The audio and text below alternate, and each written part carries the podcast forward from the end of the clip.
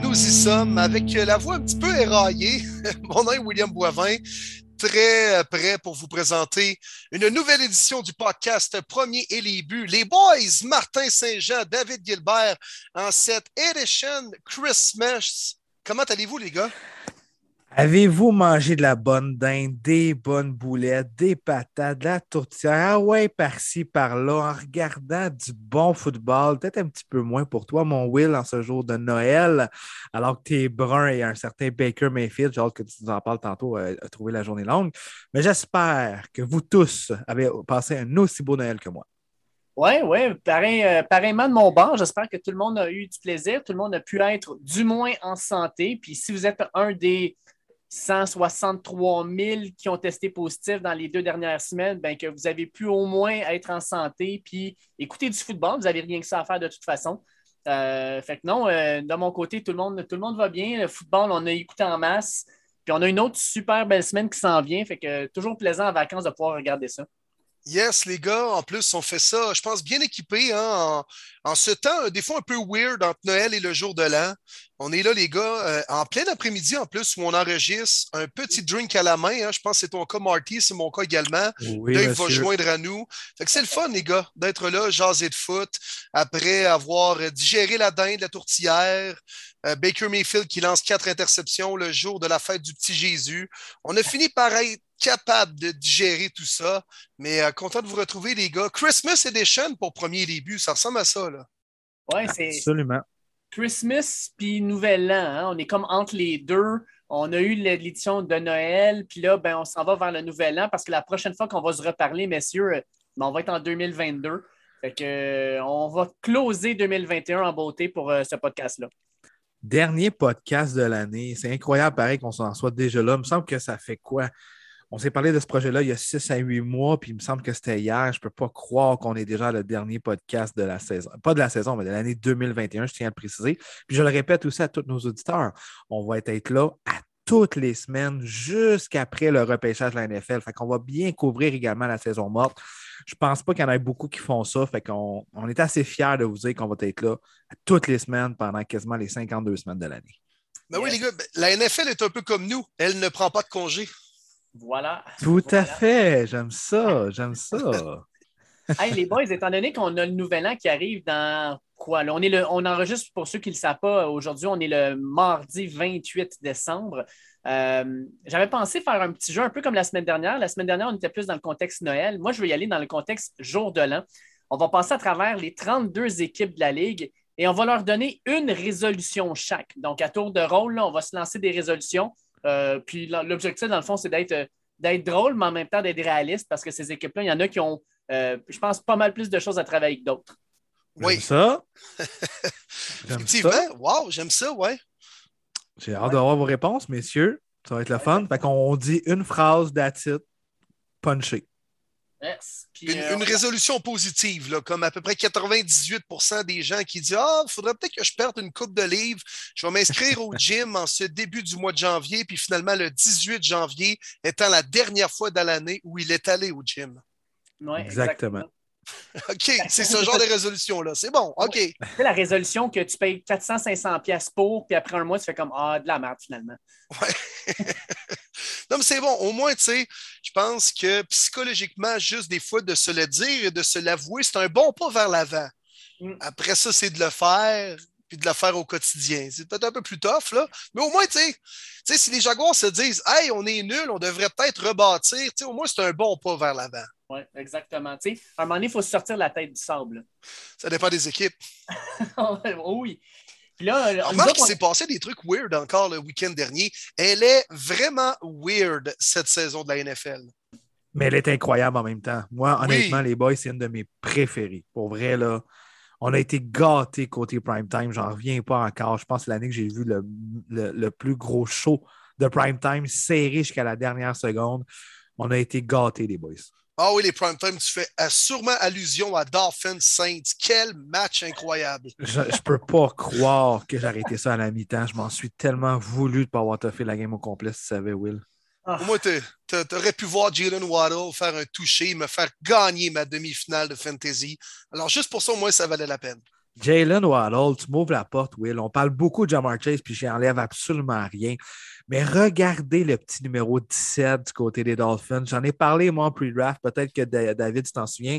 Il y a beaucoup qui capotaient sur Devante Smith parce qu'il a gagné l'Heisman. Moi, je disais, moi, c'est Jalen Waddle que je pense qu'au next level, il faut surveiller. Je l'aime mieux que Devante Smith. Il a même sorti en avant de lui au repêchage. Mais c'est un joueur que j'avais vraiment hâte de voir. Il est à six réceptions de battre le record pour le plus de réceptions dans une année pour un recrue avec 102 attrapés rendu à 96. C'est incroyable. Il, est de ce temps-ci, il est couvert à double couverture, puis il se faufile quand même. C'est vraiment cool sa nouvelle signature comme pingouin euh, quand après un toucher. Euh, bref, ça, ça, va lui faire faire des nouveaux t-shirts, des nouveaux trucs à vendre, mais Jalen Waddle, si vous connaissez peu, là, je vous invite à aller le voir. Une des raisons principales que l'offensive des Dolphins va bien ce Oui. Exact. Fait que là, pour, euh, pour, les, euh, pour le, jour de l'an, dans le fond, ce qu'on s'est dit, c'est qu'on allait se séparer les divisions et les, régions. Donc, euh, ben, Will, tu vas prendre le Nord, que ce soit le AFC ou le NFC, en particulier parce que tes Browns sont là. Euh, Marty. je pensais que tu me voyais dans le nord, moi, que je t'ai pogné à coup de joie quelque part. Si... Non, c'est pas si loin. Tu es, quand même plus au nord que nous autres à Rivière-du-Loup, mais pas si au nord que ça.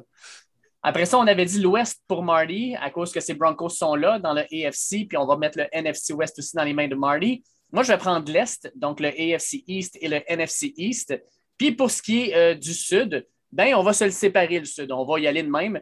Fait que, je sais pas, les gars, si vous voulez qu'on y aille une conférence à la fois, une division à la fois ou qu'on se sépare. C'est comme, pour, comme vous voulez. Ouais, allons-y, une à la fois. Ouais, une division. Euh, on reste dans l'américaine, je pense, puis après ça, on se transporte dans la nationale. On peut y aller comme ça, les boys. Parfait. Y a-t-il quelqu'un qui, veut commencer? Ben, je vais te laisser y aller, Dave. On parle toujours ah souvent de la AFC East. Je te laisse ben commencer. Ouais. Pour les Bills de Buffalo, euh, ma résolution pour eux, c'est d'avoir un jeu au sol et de, non seulement d'en avoir un, mais de rester commit au jeu au sol parce que je pense que c'est ce qui leur reste à avoir. Donc, d'avoir un bon porteur de ballon, d'aller en repêcher un ou de l'échanger pour aller le chercher, puis d'avoir un jeu au sol. Je pense que ça, comme résolution pour les Bills, ça fait du sens parce que, à, part Josh Allen, il n'y a pas grand monde qui court. Ensuite, on a les Pats. Les Pats, là, en gros, là, moi, ma résolution pour eux, c'est pas compliqué. Cachez-moi Steve Belichick. Il peut être en haut dans le box, ça me dérange pas trop, mais je veux plus le voir avec sa grosse langue sortie sans arrêt sur le sideline. Ça déconcentre les joueurs. C'est pas correct, ça. Pour moi, euh, c'est ma résolution. Si j'étais les Pats, cachez-moi Steve Belichick. Euh, surtout avec son mollet, là, il, y a, il y a de l'air. Oui. Il essaie de ramener la coupe longueuil populaire. Là. Ouais, mais tu sais, quand ça fait trois ans, ça fait toujours. Ouais, sais pas. Il fait peur, man. Oui, non, euh, c'est, c'est pas, je ne suis pas un grand fan, on va le dire de même. Quand, quand Bill Belichick a de l'air sympathique à côté de lui, il y a un problème. Tu sais. Est-ce que la pomme n'est pas tombée loin de l'arbre? Hein? Exact. Euh, pour les Dolphins de Miami, euh, ma résolution, ça serait pour l'an prochain de commencer une saison forte. Parce que là, on s'entend-tu, ils, ont, gagné le premier match, ils en ont perdu sept de suite avant de gagner maintenant les sept suivants. Mais tu sais, d'avoir un bon début de saison, ça les aurait peut-être aidés. Mettons, il y aurait moins de stress présentement. Fait que ma résolution chez Terry, c'est l'an prochain, on commence la saison fort plutôt que de juste s'écraser. Puis en plein milieu de saison, dire Ah oui, by the way, il faudrait peut-être en gagner une coupe si on veut faire les séries. Puis je termine avec les Jets de New York. Ouf, les Jets de New York, euh, parce qu'il y a plusieurs résolutions hein, pour les Jets, on peut en voir plein. Mais moi, je dirais que les Jets, c'est pas compliqué. Au repêchage, euh, pour eux, leur résolution, ce serait de prendre le meilleur joueur disponible. Ils ont des besoins partout. Ils ont des pièces intéressantes, par contre, mais ils ont des besoins partout. Fait que prenez les joueurs les plus, euh, les, plus intéressants au moment où vous repêchez et non pas selon vos besoins parce que vous avez des besoins partout. Fait que c'est le AFC East de mon bord. Good job. Good job, Dave. Pas mal d'accord avec tout ce que tu as dit. Oui, oui, oui. Si toutes ces équipes-là font ce que tu leur as suggéré, euh, Dave, euh, d'après moi, ils vont être euh, simplement plus meilleurs l'année prochaine. Ou simplement plus intéressants à regarder parce que moi, Steve ah. Belichick, je suis plus capable. ouais. Mais il, n'est est pas pire, hein? il gère bien sa défensive quand même. Exact. C'est pour ça que je te dis, mettez-les dans un box en haut pour qu'il ne monte pas trop souvent ou comme jamais. Mais mettez pas ça sur le bord des lignes, ça n'a pas de bon sens. C'est comme un, c'est une distraction. C'est pas plus compliqué que ça. Non, mais ça prime les gars, justement, c'est une défensive complètement folle aussi du côté des Patriotes quand ils jouent hybride. Ouais. c'est vrai. Mon Will, AFC Nord de ton bord. On y va dans le nord. OK, parfait. Bon, les Bengals, à tout seigneur, tout honneur, sont premiers présentement avec neuf victoires et six revers. Ils reviennent d'une grosse victoire face aux Ravens, une deuxième cette année. Et là, même s'ils sont 9-6, je vais leur souhaiter un entraîneur-chef d'expérience qui va être capable de les amener au prochain niveau parce que les Bengals, ils ont tout en place pour les prochaines années à être dominants offensivement. Euh, on a vu, bon, Joe Burrow dominer, Jamar Chase être excellent à sa première saison. Higgins également complète très, très bien Chase. Que dire de Joe Mixon? Mais en série, si je vois les Bengals arriver contre les Chiefs, arriver contre les Titans, donc Andy Reid, Mike Vrabel, Bill Belichick, Sean McDermott, ben moi, je pense pas que Zach Taylor va être capable de rivaliser ou battre des entraîneurs-chefs d'expérience comme ça. Donc, ce qu'il manque, selon moi, aux Bengals pour peut-être accéder au prochain niveau dès la saison prochaine, un entraîneur-chef avec un peu plus de tonus. Malheureusement pour eux, c'est clairement pas après une saison de peut-être 17 que euh, Zach Taylor va perdre son emploi. D'accord avec ça. Pour les Ravens de Baltimore, ben, c'est simple. Euh, juste d'avoir un petit peu moins de monde sur la liste des blessés. Hein. C'est ce qu'on peut leur souhaiter. Les Ravens, depuis le jour 1 du camp d'entraînement, cette liste ne fait que s'allonger. Ça a continué durant l'année. Des langues sales diraient qu'on peut leur souhaiter aussi un corps arrière qui sait passer le ballon, quoi qu'ils l'ont peut-être trouvé avec Tyler Huntley, je blague. Mais les Ravens, non, clairement, un petit peu moins de monde sur la liste des blessés. Je pense que ça va déjà être un très, très bon pas vers l'avant pour 2022 dans le fond, tu leur souhaites ce que toutes les grand-mères souhaitent à leurs enfants. Hein? Je te souhaite la santé. Oui, la santé. du succès dans tes études, puis la santé. exact. Pour les Steelers de Pittsburgh, euh, je sais que Dave, tu as une bonne suggestion pour eux. Je vais y aller, moi, sur l'aspect football un peu plus simple. Ben, une relève au poste de corps arrière. Hein? On s'entend, les Steelers se débrouillent plutôt bien cette année. Euh, peu de gens les voyaient à 7-7-1 à la semaine 16. C'est quand même, quand même surprenant avec un Big Ben qui, écoute, est en train de, vieillir de 15 ans à vue d'œil. Euh, une bonne défensive, mais pas de relève au poste de corps. Et dans la NFL, vous le savez autant que moi, si vous n'avez pas de corps arrière, bonne chance pour gagner les matchs de foot. Alors, je vais leur souhaiter une relève au poste de corps. Outre puis une autre relève, dans le fond, que Mason Rudolph, le chum à Eugénie, et euh, l'autre, là, Dwayne Haskins. Oui. Moi, j'avais donné comme suggestion de bannir TikTok du vestiaire. C'est ce que je leur souhaitais.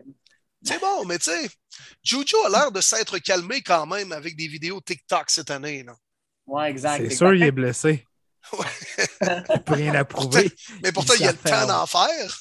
Ouais, mais il sait qu'il n'y a pas les vraies marchandises pendant tout sur le terrain. Non, non, clairement. mais Chase Claypool, même en étant présent sur TikTok, au moins, euh, non, c'est vrai, il célèbre après un jeu alors qu'il n'y a plus de time-out et que son offensive est en train d'avancer le ballon. Tu vois que le gars, il a le cœur à la bonne place. Aïe, aïe, aïe, aïe, aïe, aïe. Puis en plus, il dit après la game, l'O-line, il avait pas l'affaire m'enlever le ballon des mains. Tu me niaises-tu, le kid? Aïe, aïe, aïe, j'aurais aimé ça être à la place de Mike Tomlin ce soir-là. Ouais, t'aurais pas fait ça à Tom Brady, je pense. Hein? Eh là là là là là là. Vous n'avez pas vu, euh, tu sais, Claypool sur son chandail, il a mis sa, son moto, c'est YOLO. Là. ah ouais. C'est pas une forme. Non, non, il l'a pas mis, mais tu sais, c'est ça qu'il okay. faire. Il faut qu'il y ait du plaisir. On, je vis juste une fois, man. Si j'ai fait un first down, je dois le célébrer, peu importe le moment de la journée. Eh, voyons donc. Ah, et il reste quoi? Une formation dans le Nord, hein? Je ne sais pas si c'est qui. Ben, ouais, ils sont quatrième présentement. Ouais. Puis ils ont d'affaires à se retrouver là aussi. Les Browns. Euh... Et crime, j'ai beaucoup de souhaits pour cette formation-là. Mais euh, je, vais, je vais y aller simple, les gars, parce qu'on pourrait peut-être en débattre plus tard, mais je vais y aller simplement avec de la constance on pensait que les Browns étaient sortis du trou avec une bonne saison l'année dernière, un bon jeune noyau. les mêmes problèmes reviennent cette année. Euh, bisbille, euh, erreur au mauvais moment, euh, on échappe des avances, euh, pas de culture, pas de constance. je veux simplement demander de la constance chez les Browns c'est mon souhait pour 2022. Puis ça devient peut-être aussi avec un carrière, dans le fond, qui est un peu plus constant. Vous comprenez mon message? Oui. Absolument. Absolument. Ça fait bien du sens. Fait qu'on s'en va dans l'Ouest, messieurs? Oui. Les Chiefs de Kansas City, qu'est-ce que vous voulez que je leur souhaite? Ils ont toutes les tabarouettes. Ça va bien. Début de saison, on se disait, Wop, les Chiefs, c'est plus la même équipe, blablabla. Bla, bla. Ils sont 11-4. Ils sont favoris gagner l'AFC. La défensive a step up incroyablement depuis la mi-saison. L'offensive, OK, il y a eu le COVID, mais même en fin de semaine, je peux bien croire que c'était les Steelers, mais Kelsey n'était pas là. Hill, deux petites passes. Edwards Heller se blesse. On s'en fout. On marque 36 points pareil. Pour vrai, les boys, qu'est-ce que vous voulez que je leur souhaite? Tout aussi simple que la santé. Il n'y a pas d'autre chose à leur souhaiter parce que le succès, ils l'ont. Ils l'ont au complet. On parlait un petit peu de la ligne à l'attaque. Début d'année, c'était difficile. C'est sûr, il n'y a pas de chimie. Maintenant, parle-moi de leur ligne à l'attaque. Mahomes, se fait-tu ramasser? Pas en tout. Honnêtement, les Chiefs, je n'ai pas grand-chose à leur souhaiter. Donc, je vais leur souhaiter, comme une grand-maman, la santé, mon petit garçon. J'aime ça. peut-être juste qu'on peut leur souhaiter, c'est pas de s'incliner au Super Bowl. C'est peut-être juste ça. Aussi. Aussi. Du côté de Los Angeles, je m'en vais voir les Chargers. Les Chargers, hein, encore une fois, une équipe comme les autres années, inconstante, mais c'est une équipe jeune. Je vois beaucoup de potentiel. Je les voyais peut-être un petit peu plus haut que certains, un petit peu meilleurs cette année, mais leur faiblesse, c'est simple ça vous prend une ligne défensive pour arrêter le jeu au sol. Quand vous donnez à Rex Burkhead 150 verges de toucher, c'est juste pas normal. Je comprends qu'il y a eu des blessés, je comprends qu'il y a eu des COVID, mais les Texans ils ont quand même eu 18 joueurs sur le COVID qui n'étaient pas là en fin de semaine. Bref, pour moi, c'était égal. On n'a pas été capable, encore une fois, d'arrêter le jeu au sol. Donc, pour les Chargers, on leur souhaite une bonne ligne défensive en 2022 pour arrêter le jeu au sol.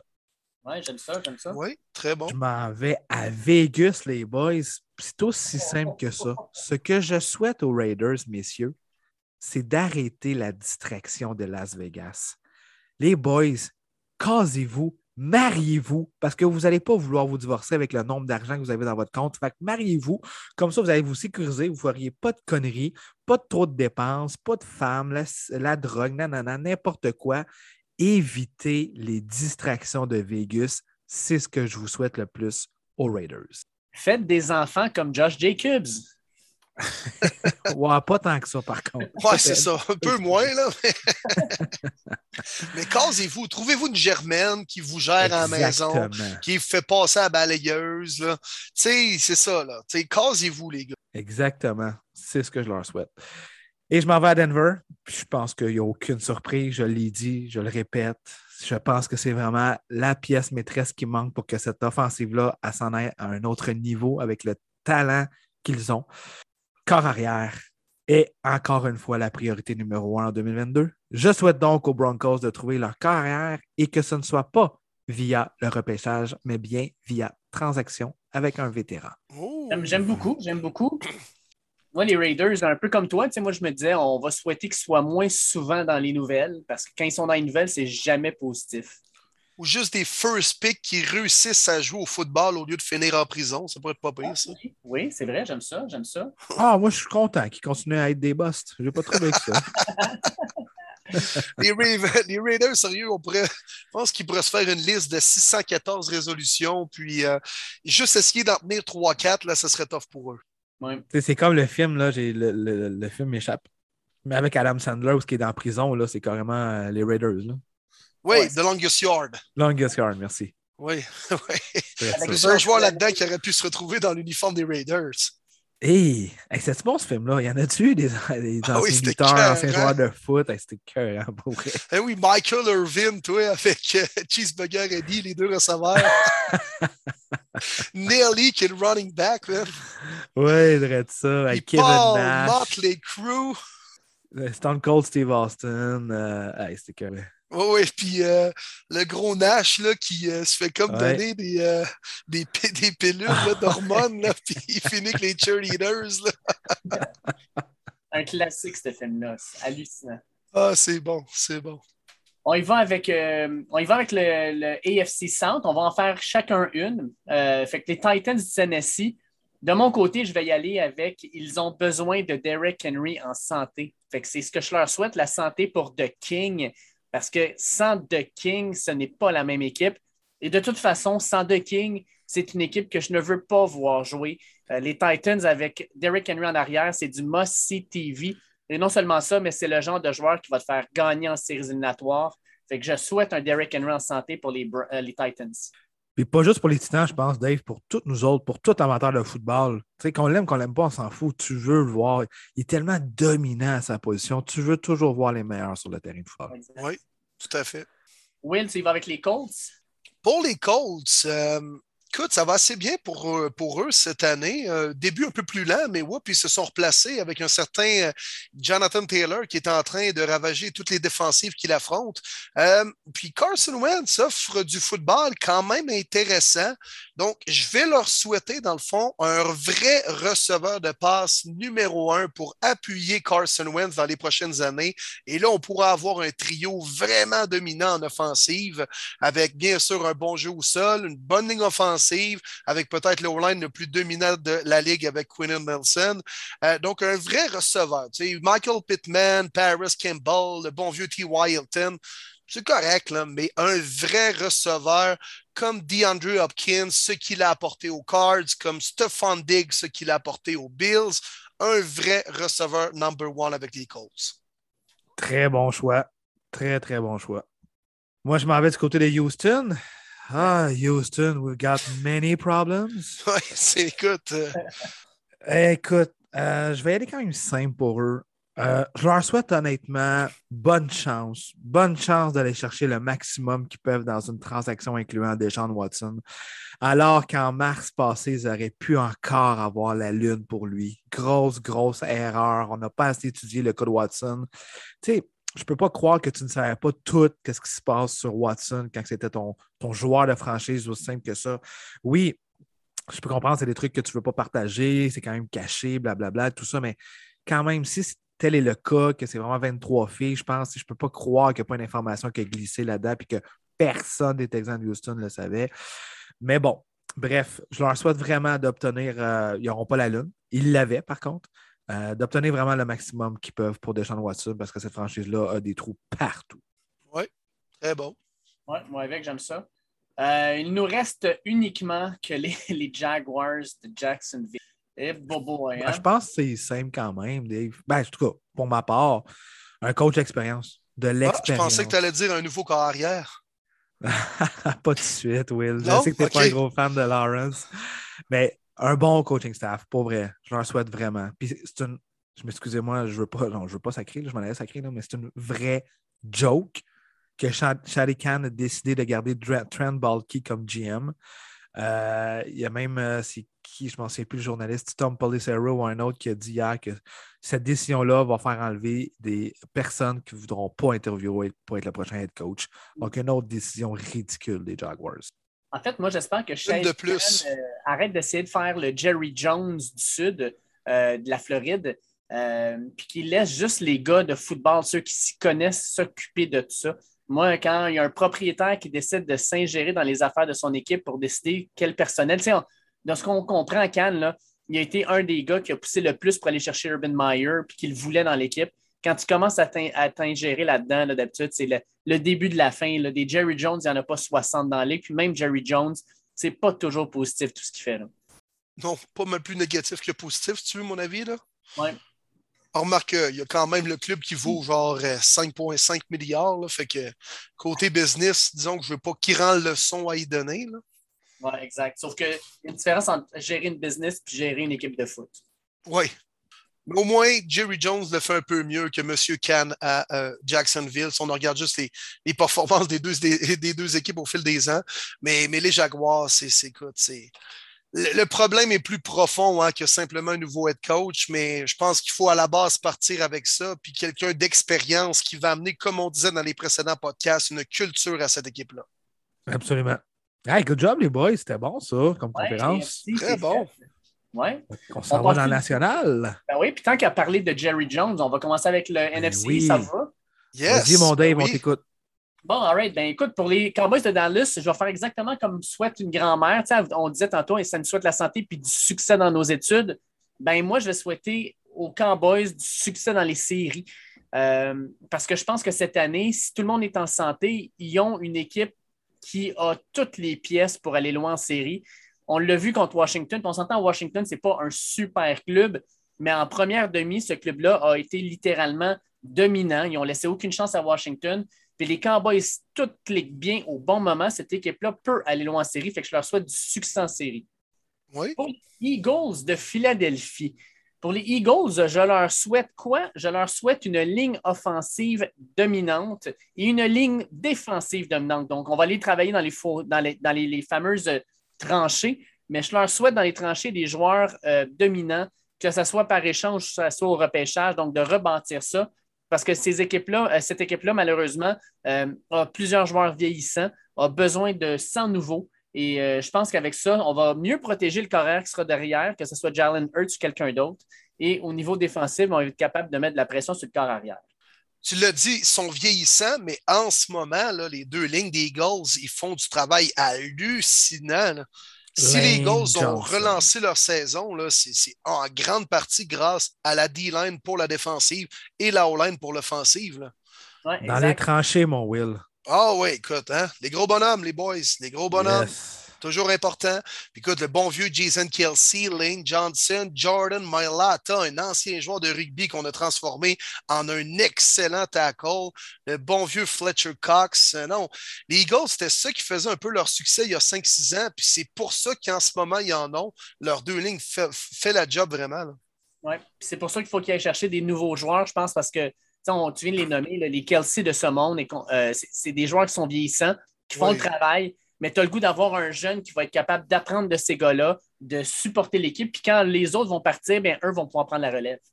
Oui, c'est vrai, tu as raison. Je vais avec euh, les WFT et je vais leur souhaiter quoi?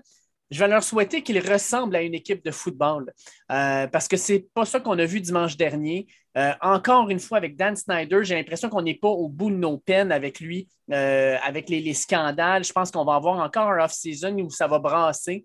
Tu sais, le fameux scandale de John Gruden. ben John Gruden poursuit parce qu'il veut dire, puis avec raison, comment ça se fait qu'il y a juste mes courriels à moi qui sont sortis alors qu'il y en avait 500 000 d'autres? plusieurs les lits à Washington, je pense ça va encore brasser. Washington, là, j'ai le goût d'avoir une équipe qui va avoir ce qu'il faut pour pouvoir jouer du football compétitif semaine après semaine. Euh, on a des bons joueurs défensifs. On pensait qu'elle allait avoir une bonne défensive. C'est tout l'inverse. C'est l'une des pires défensives de la Ligue actuellement à Washington. Euh, au niveau offensif, ben, on a des super joueurs, le McLaren, Gibson, je les adore, mais il manque encore trop de pièces. Fait que moi, j'espère que Washington, en 2022, va pouvoir aller chercher les pièces puis va pouvoir s'éloigner des scandales pour devenir une équipe de football professionnel ou en ressembler de plus en plus à une équipe professionnelle de football? Ben pour ressembler à une équipe professionnelle, il faudrait bien que ça nous prenne un nom. Hein? Ça a l'air que ça se fait en 2022. Ouais. Oui. Ça a été confirmé. Ils vont avoir un nom l'année prochaine. Mais là, est-ce que je vais encore pouvoir dire les WFT? Non, tu pourras plus. Non? Ben non. Ça, ne sera plus de What the fucking team? Il te reste encore deux semaines pour le dire. Ah, on va se gâter, les gars. Il nous reste le shit show que sont les Giants de New York. Oh my God, je peux pas croire. Ils mettent tout le monde à la porte, sauf le coach. Euh, pour les Giants, mon souhait, c'est qu'on euh, reconstruise cette équipe-là euh, à la base. La défensive, tant qu'à moi, a des pièces intéressantes. La défensive joue bien mais l'offensive, c'est atroce. Je leur souhaite sincèrement que Danny Dimes accepte son sort et devienne juste un second dans la NFL. Je leur souhaite que Saquon Barkley puisse connaître une saison en santé comme il l'avait fait à sa saison recrue où il avait ouvert les yeux à tout le monde. Je leur souhaite que Kadarius Tooney arrête de donner des sucker punch et se concentre sur son jeu parce que c'est un gars qui, a du talent qui sort par les oreilles. Euh, je leur souhaite une ligne offensive parce que sans ligne offensive, les gars que je viens de nommer pourront rien faire. Euh, il y a plein de choses à changer, mais j'espère pour les Giants qu'ils vont se sortir la tête du derrière et qui vont commencer à gérer cette équipe-là parce que les Giants, c'est la pire formation dans la NFL au niveau de la fiche dans les cinq dernières années. C'est pas rien, la pire. Euh, pour une équipe qui, dans les années 2000, au début des années 2000, tenait tête aux Pats, euh, c'est une honte de voir ça. Et j'espère pour les Giants, je leur souhaite qu'ils vont être capables de sortir la tête du cul. T'as raison. C'est une grande organisation, les Giants de New York. Il y en a eu des légendes qui sont passées là. Ils ont eu du succès avec Bill Parcells, Bill Belichick a commencé à coacher là, Lawrence Taylor. Après ça, tu as eu l'époque de Tom Coughlin avec Michael Strahan et compagnie. C'est une grande organisation, mais sacrément, il ressemble au Canadien de Montréal depuis 2001. C'est pathétique. Ça fait dur. On s'en va maintenant du côté. Du Nord, avec Willy Boisvert. Nice. Ok, oui, dans le nord, à coup de jouac, pogné les deux pieds dans la neige, on va parler d'une certaine équipe à Green Bay où les fans sont propriétaires de l'équipe, la plus vieille équipe de l'histoire de la NFL, les Packers.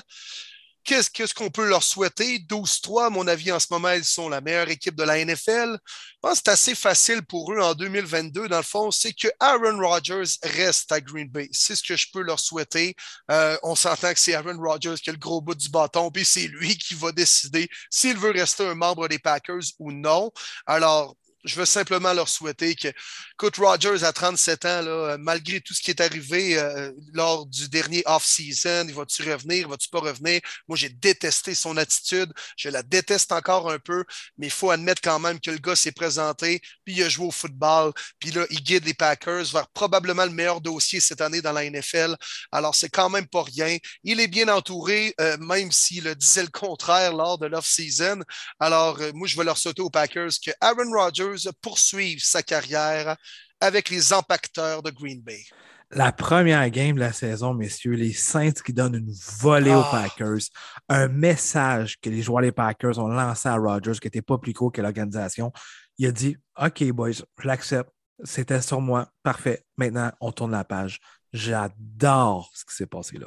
Oui, tu as raison. C'est vrai que c'était un message envers lui. Là.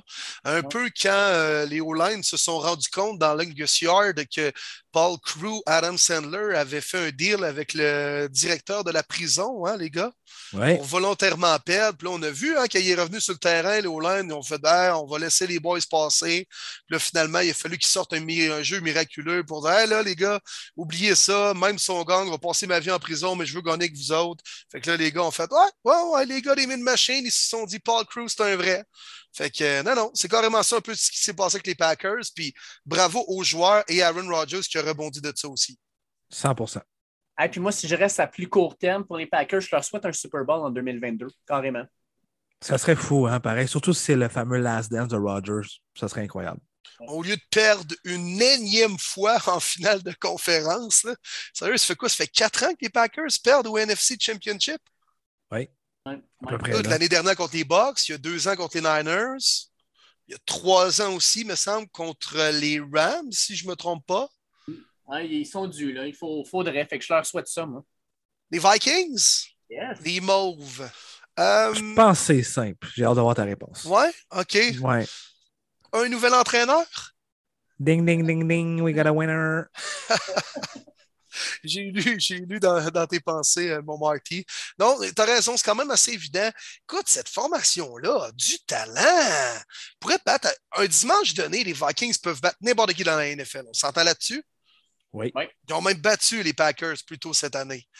Les Vikings, sais, Kirk Cousins, je comprends que c'est pas le préféré de bien du monde, mais il fait la job quand même. Puis, euh, moi, mettons que com- comparé à mon carrière présentement, je pense que le choix est assez facile entre Baker Mayfield et Kirk Cousins. Fait que c'est facile de chier sur Kirk Cousins, mais c'est pas toujours de sa faute non plus. Il est bien entouré, mais là, les Vikings, ça fait trop longtemps que on est bon, mais on n'est pas bon. On gagne des matchs qu'on devrait perdre, mais on perd des matchs qu'on devrait gagner. Puis ça nous tire dans le pied tout le temps.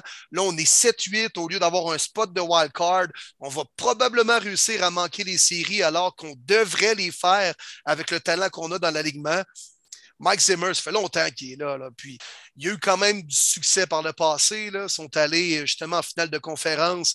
Vous vous rappelez quand même avec Case Keenum, avec le Minneapolis Miracle à Stephon Diggs. Mais ça fait trop longtemps qu'on tourne en rond un peu avec les Vikings.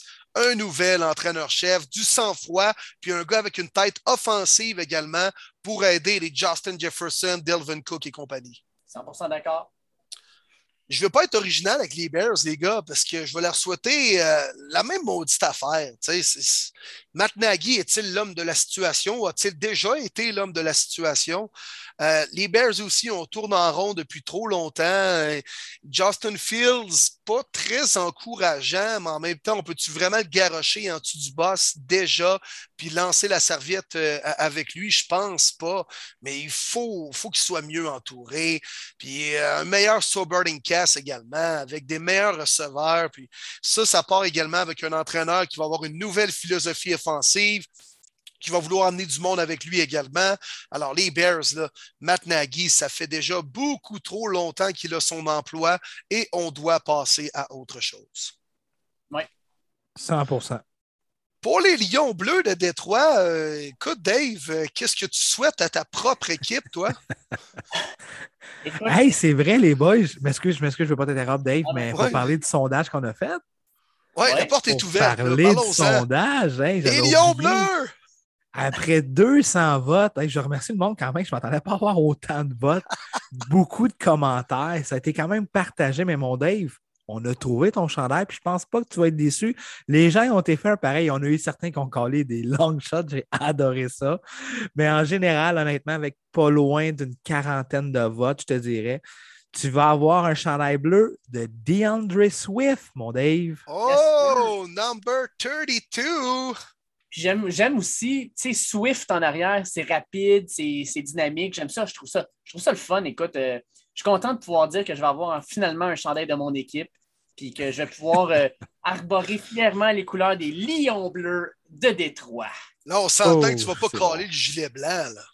Non, non, non, mais non, un Non, lion bleu. C'est les pas le lions bleus, je vois le vert. Là. pas le choix. Ah. Un chandail bleu. J'ai déjà hâte.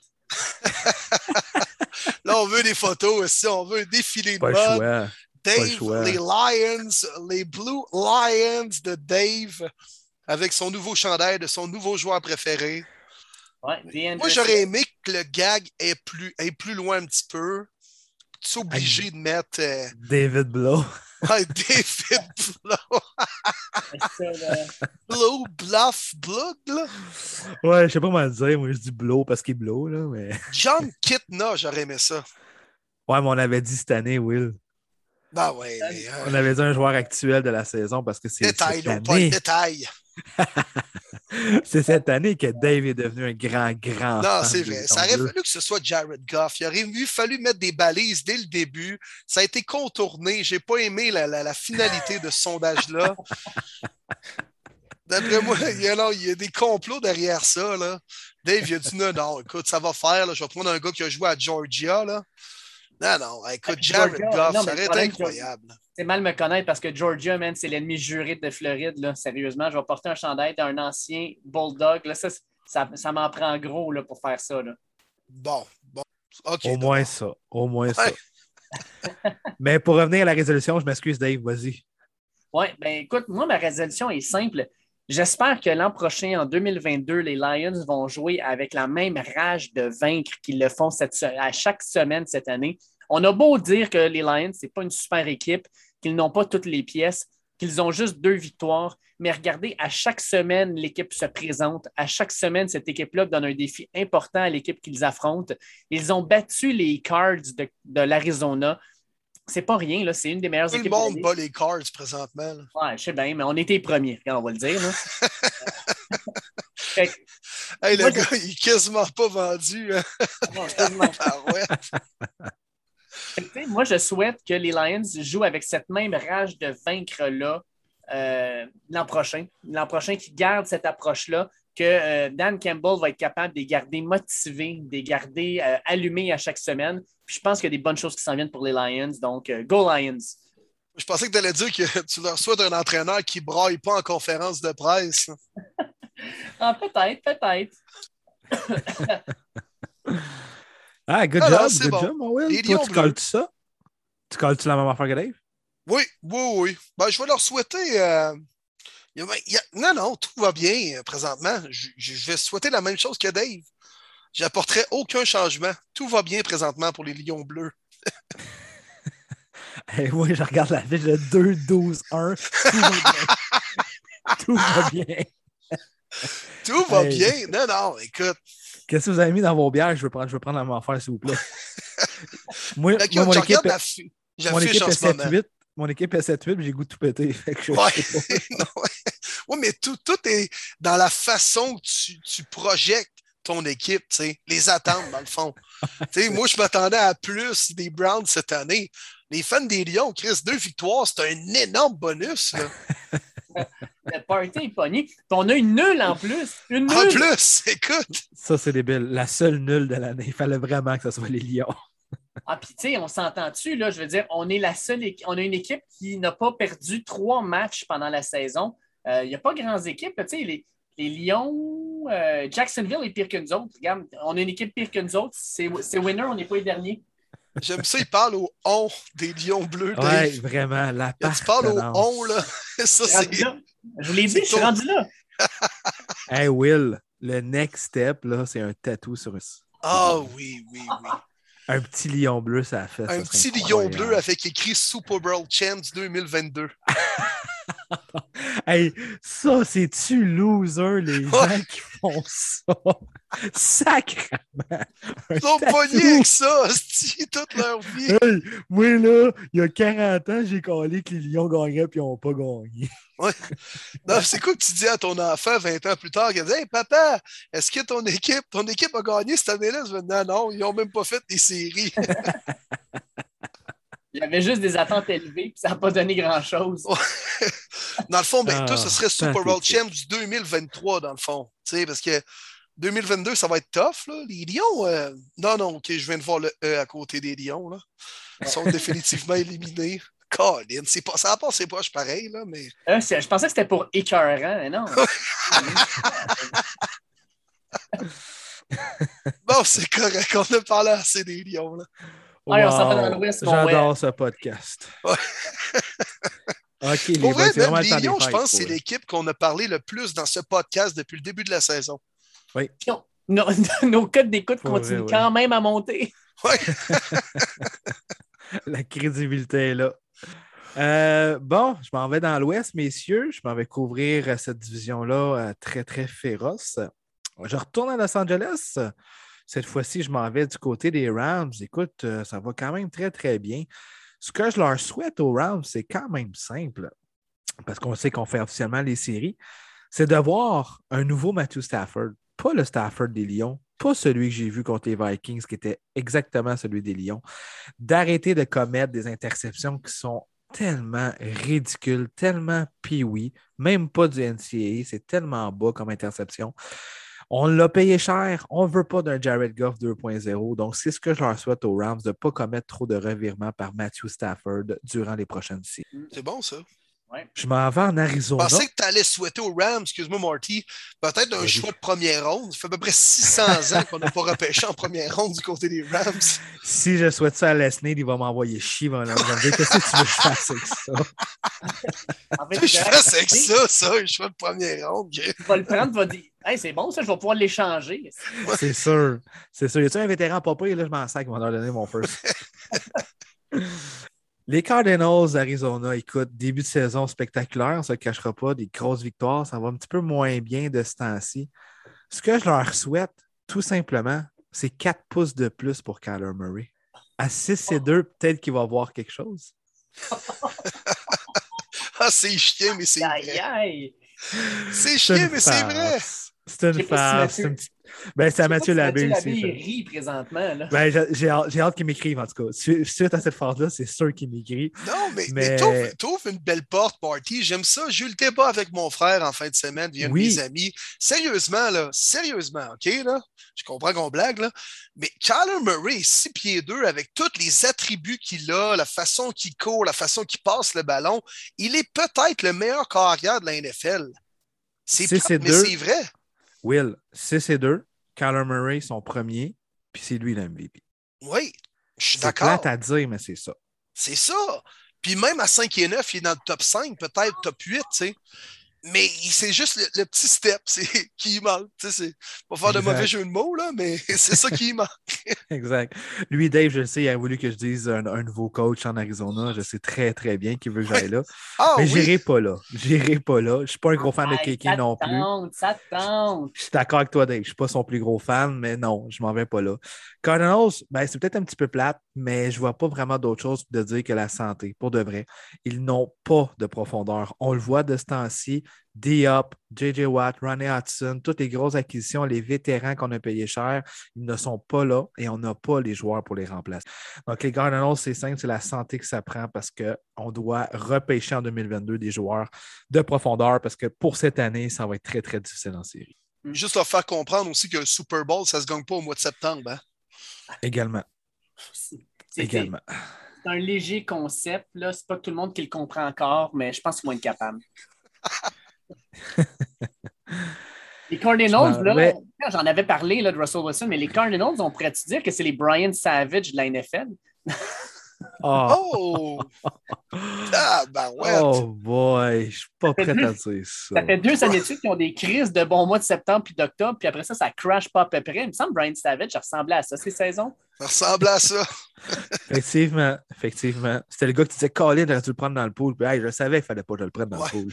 Et sûr que quand ton centre, c'est Yann Boulis, là, des fois, ça peut être plus tough au mois de janvier. Là. Ton, ton hôtelier, c'est Oleg Petrov. Là. Eh, Seigneur! Hein? Avec Craig Rivan en défensive. Hein? Allez, boys, on va perdre des codes d'écoute. On ne parle pas d'hockey, ça. C'est bon, c'est bon, on revient. Euh, je m'en vais à San Francisco. Les Niners, ça, c'est un club que je ne voudrais pas affronter, même s'ils l'ont échappé contre les Titans, mais pour moi, ça a été vraiment un, manque d'erreurs, des, erreurs du côté de Kyle Shanahan. Mais pour les Niners, eux autres aussi, je pourrais facilement leur souhaiter de la santé, mais non, je vais plus viser des positions. Je leur souhaite des demi-coins. Ça fait quand même longtemps qu'on en du côté Niners. Le dernier bon, c'était Richard Sherman qui se faisait vieillissant. Je leur souhaite d'avoir beaucoup de bons joueurs en arrière de la défensive. Nick Boza connaît une superbe saison. Pour moi, c'est mon candidat du, du plus beau retour dans la NFL cette année, suite à son turn ACL l'année passée. Mais aux Niners, qu'on continue à bien travailler notre défensive, de redevenir une, identité, une défensive top 5. Je pense que ça va commencer à l'arrière, parce que la ligne défensive, elle joue bien. Euh, Jimmy G ne sera plus là l'année prochaine, j'en suis convaincu. Ce sera le, tour de Trey Lance, mais je lui fais confiance, je crois en lui. On a beaucoup de bons éléments offensivement, donc je me concentre plus sur la défensive. Ben, pendant que tu en parles, mon moi, euh, mon souhait pour les 49ers, c'est simple, c'est que Trey Lance en 2022 se développe à la hauteur des attentes qu'on a envers lui. Vraiment. Puis j'y souhaite, pour vrai, j'y souhaite. Je, me souviens, j'en parlais à Dave, je ne le connaissais pas tant que ça avant le draft. Je n'ai pas eu beaucoup de temps d'écouter l'NCA, mais euh, plus que je le regardais, j'étudiais tout ça, plus que je me disais, ouais, je commence à comprendre pourquoi que les Niners se sont avancés. C'est clairement un boom or bust, mais j'aime le côté boom en tabarouette de Trey Lance. Oui, puis j'aime le fait aussi qu'on prend notre temps, puis on ne le crisse pas dans la gueule du loup, comme peut-être les Jaguars, les Jets et les Bears sont en train de faire. Absolument. Absolument. Et je m'en vais à Seattle. Ah, les Seahawks. Seahawks, c'est maintenant le moment. C'est peut-être difficile, fan des Seahawks, de l'accepter, mais avec une division féroce pour encore deux, trois ans, avec les Rams, les Cards, puis même les Niners, ça ne sert à rien de se battre puis de vouloir absolument rivaliser. C'est le moment de commencer une vraie reconstruction. Ce que je vous souhaite, c'est que votre DG arrête d'échanger ses choix de première ronde. La transaction de Jamal Adams est épouvantable. Euh, moi, j'étais en faveur de cette transaction-là. Malheureusement, il est de pire en pire du côté de couverture. C'est vraiment juste un bon linebacker pour faire des blitz, honnêtement. Il ne vaut pas ce prix-là. Mais c'est surtout les choix de repêchage que vous avez donnés. Donc, ce que je vous souhaite, c'est d'obtenir la lune parce que c'est le moment de maximiser la valeur de Russell Wilson. Peu importe où ce qui s'en va, je vous souhaite au moins deux, trois choix de première ronde, de bien bâtir. Euh, Pete Carroll, tourner la page, euh, une très belle carrière. Gros, gros respect à Pete Carroll, qu'est-ce qu'il a fait avec les Seahawks, mais allez vraiment vers un plus jeune entraîneur, rebâtissez, puis gardez vos choix de repêchage.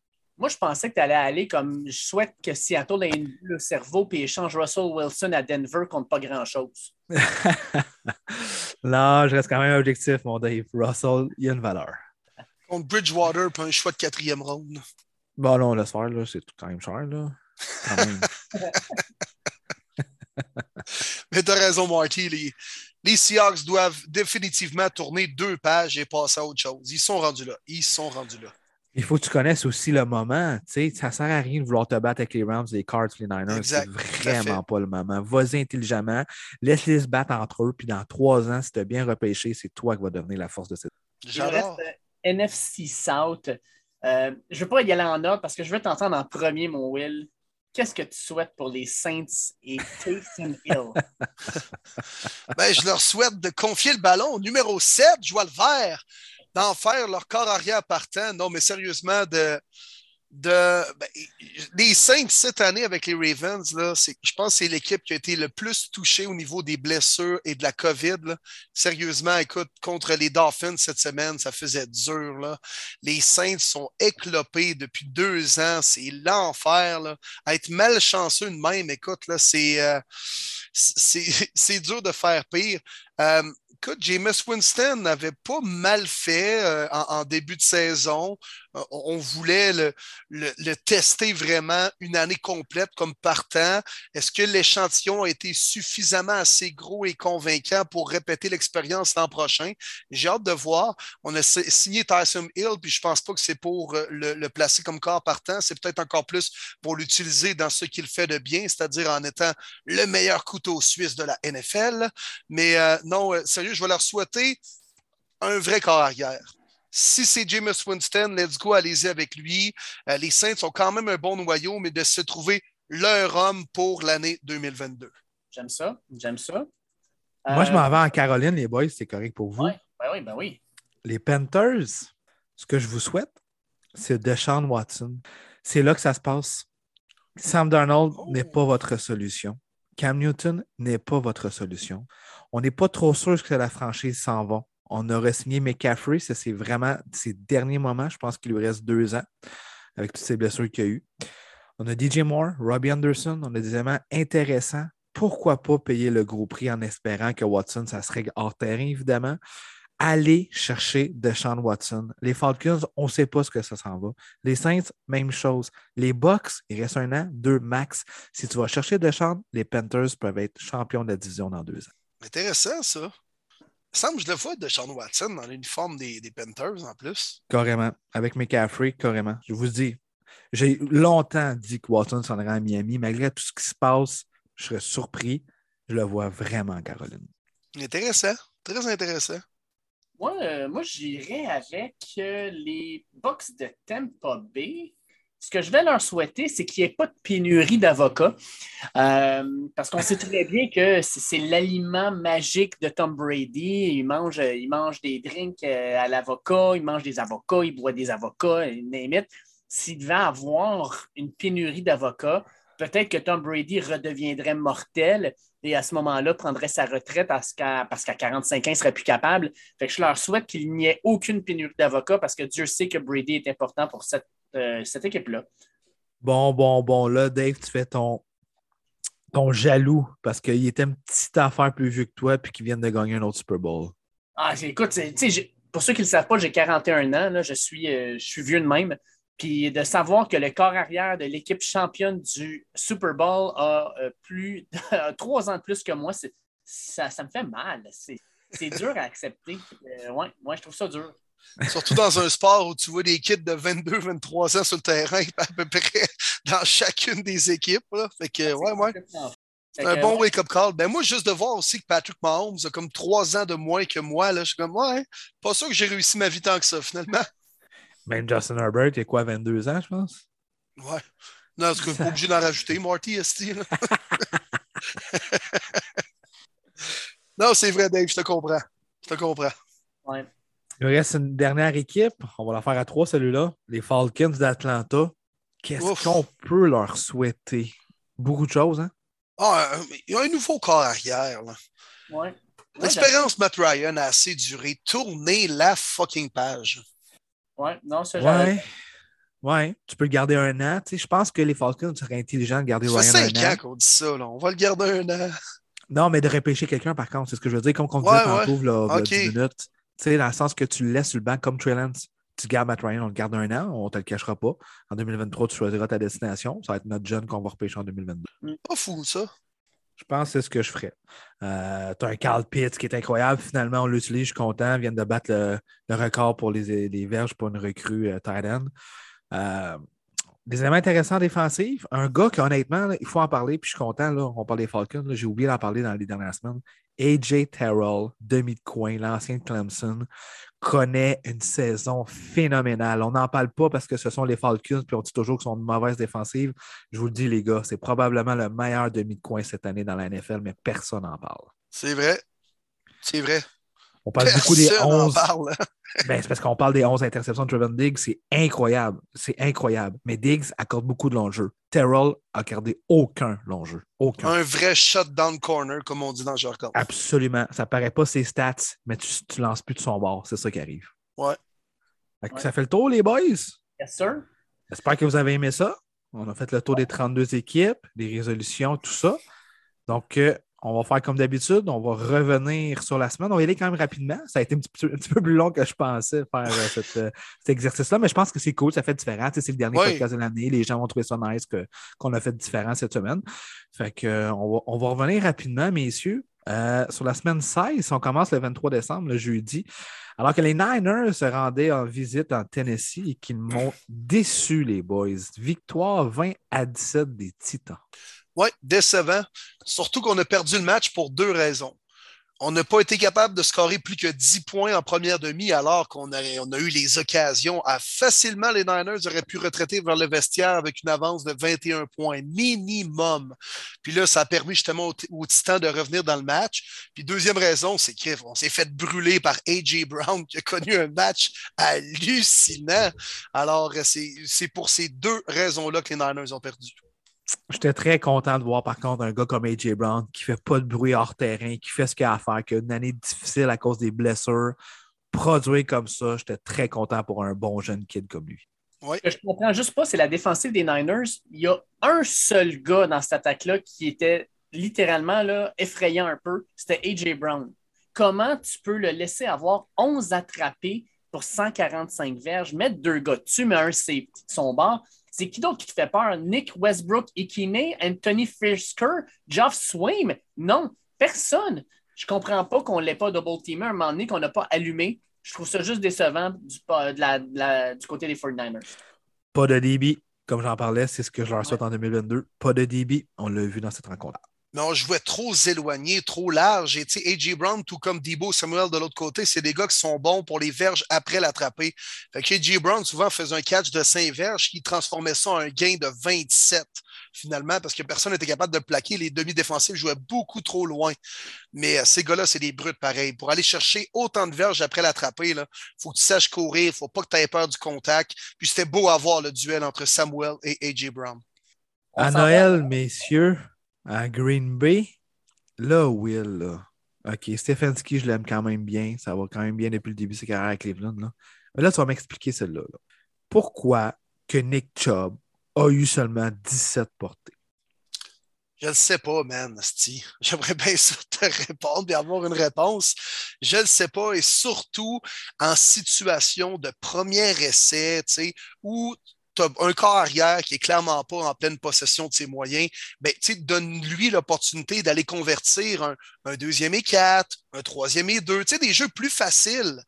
Mais non, on était agressif toujours en premier essai. Le deuxième et 10, troisième et 10. Tu es encore obligé de passer le ballon parce que là, tu arrives dans une situation de troisième et 10 où, même si tu as une bonne attaque au sol, ça va être dur d'aller convertir le premier essai. Mais les jeux étaient mal appelés. Nick Chubb est en forme comme je ne l'ai pas beaucoup vu cette année comme ça. La O-line faisait bien avec Wyatt Taylor qui ouvrait des autoroutes. Je ne sais pas. J'aime pas la façon que les Browns jouent. Puis, tu sais, ils sont clairement moins bons que les Packers. Et même si Baker a lancé quatre interceptions, ultimement, ils perdent le match 24-22. tu sais. Deuxième match de suite où on perd par deux points, ça fait mal. Mais non, il manque de quoi. Puis Baker n'est probablement pas la solution. Mais quand tu as une force, utilise-la. Même Dearness Johnson, seulement quatre courses, c'est pas normal. Le one-two punch est aussi performant, même si Hunt est blessé. Euh, donc, tu sais, ça a été le pain et le beurre des Browns l'année dernière, même en début de saison, quand il y avait un peu de succès. Puis aussitôt qu'ils doivent gagner des matchs importants puis revenir au classement, on dirait qu'on change complètement notre façon de faire en offensive pour forcer le ballon et c'est pour ça qu'on crée des revirements. Euh, Baker, écoute, c'est pas Aaron Rodgers au niveau de ses passes, là, je l'apprends en personne, mais si tu lui forces à passer le ballon, c'est clair qu'il va en commettre des revirements. Euh, écoute, ça m'a dégoûté. Pour un 25 décembre, il a fallu que j'aille prendre l'air un petit peu pour me dépomper pour pas trop scraper ma soirée de Noël, mettons. Mais lueur d'espoir, Will, toi et tous les fans des Browns, écoute bien ça. Si cette semaine, les Rams battent les Ravens, Ce qui est c'est possible. faisable. Les Chiefs battent les Bengals, c'est faisable. et les Browns qui battent les Steelers, c'est faisable. La rencontre de la semaine 18 entre les Browns et les Bengals signifie go big or go home. Tu gagnes la division, tu rentres en série, tu perds, tu restes chez vous jusqu'en 2020. C'est fucké, hein? C'est fou. Puis c'est en masse un scénario réalisable. C'est très, très réalisable. Il faut profiter de notre opportunité. Ils ont encore une chance. Ils contrôlent en quelque sorte encore leur propre sort, même s'ils dépendent des victoires des autres équipes. Mais il n'y a rien de surprenant là-dedans de voir les Chiefs battre les Bengals et de voir les Rams battre les Ravens. Donc, c'est possible. Faut commencer par gagner un putain de match. Là. Ça fait trois défaites de suite pour les Browns. Mais euh, c'est faisable. C'est faisable. Mais encore une fois, cette année, les Browns n'ont jamais été capables de prendre leur air d'aller en aucun temps. Je ne verrai pas pourquoi ça se ferait à la semaine 17. moi, une petite, euh, petite, parenthèse sur les Packers, quand même, qui sont la meilleure équipe de la Ligue actuellement avec les Chiefs. Euh, j'ai une petite inquiétude. J'ai une inquiétude pour les Packers parce que dans les trois dernières semaines, je ne sais pas si vous vous rappelez, contre Chicago, on est rentré à la demi, on perdait contre Chicago. Ce n'était pas une grosse équipe qu'on avait devant nous. Ensuite, la semaine suivante, on va, jouer à Baltimore. On mène 31-17 avec 9 minutes à faire. Puis on est passé à littéralement un cheveu d'aller en prolongation avec Tyler. On n'a pas été capable de bien finir la partie. Puis cette semaine encore, troisième quart, il reste neuf minutes. On mène 24-12, puis on laisse Cleveland revenir aussi, puis on passe proche de la perte. Euh, sincèrement, les Packers, il va falloir qu'ils soient plus constants dans un match et surtout qu'ils réussissent à finir une game parce que jusqu'à maintenant, ils ont été chanceux de gagner les derniers matchs. Puis je pense que cette équipe-là ne pourra pas faire sans série. Fait que les Packers, j'ai juste une petite inquiétude sur la constance à l'intérieur d'un match parce que euh, dernièrement, ils ont pensé proche, malgré des belles performances, de perdre des matchs, puis tu ne peux pas te permettre sans série. Bien dit, bien dit, parce que ces matchs-là, tu ne veux pas que ça arrive au mois de décembre. Tu veux que ce soit en septembre ou octobre. Là, c'est une petite affaire inquiétante. Je suis d'accord avec toi. On s'en va en soirée en Arizona, alors que les Colts, c'est un certain Jonathan Taylor qui est en feu, était en visite. Je vais commencer à féliciter la défensive des Cardinals. Si vous regardez seulement la ligne de statistiques, vous dites, bon, Taylor, il a encore eu 100 verges. Mais non, enlever sa course de 43 verges, puis une moyenne de 2,6 environ. Chapeau pour cette défensive-là qui jouait sans J.J. Watt. On était capable d'arrêter Jonathan Taylor. Je m'explique mal encore une fois pourquoi cette défaite-là. Celle-là, je la mets sur le dos de Cliff Kingsbury, Kingsbury excuse-moi, sur son play call de merde. Cliff Kingsbury, j'en parle à toutes les semaines, mais je ne suis pas un grand fan, puis il m'a encore prouvé que ce n'était pas un grand coach, qu'il s'en sort parce qu'il a de bons joueurs sous la main. Parce que si tu mets ce gars-là dans une équipe moyenne, ça serait vraiment pas super. Puis on a parlé, Marty, puis j'avais bien aimé ce que tu as dit.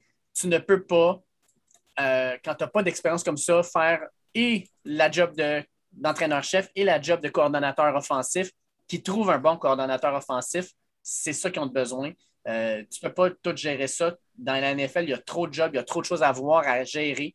Euh, puis Kyler Murray, euh, j'espère sincèrement qu'il va se replacer parce que c'est un des gars les plus le fun à regarder dans la NFL. C'est un peu à la Lamar. Là. Tu veux regarder la télévision quand il, est à la, quand, il joue.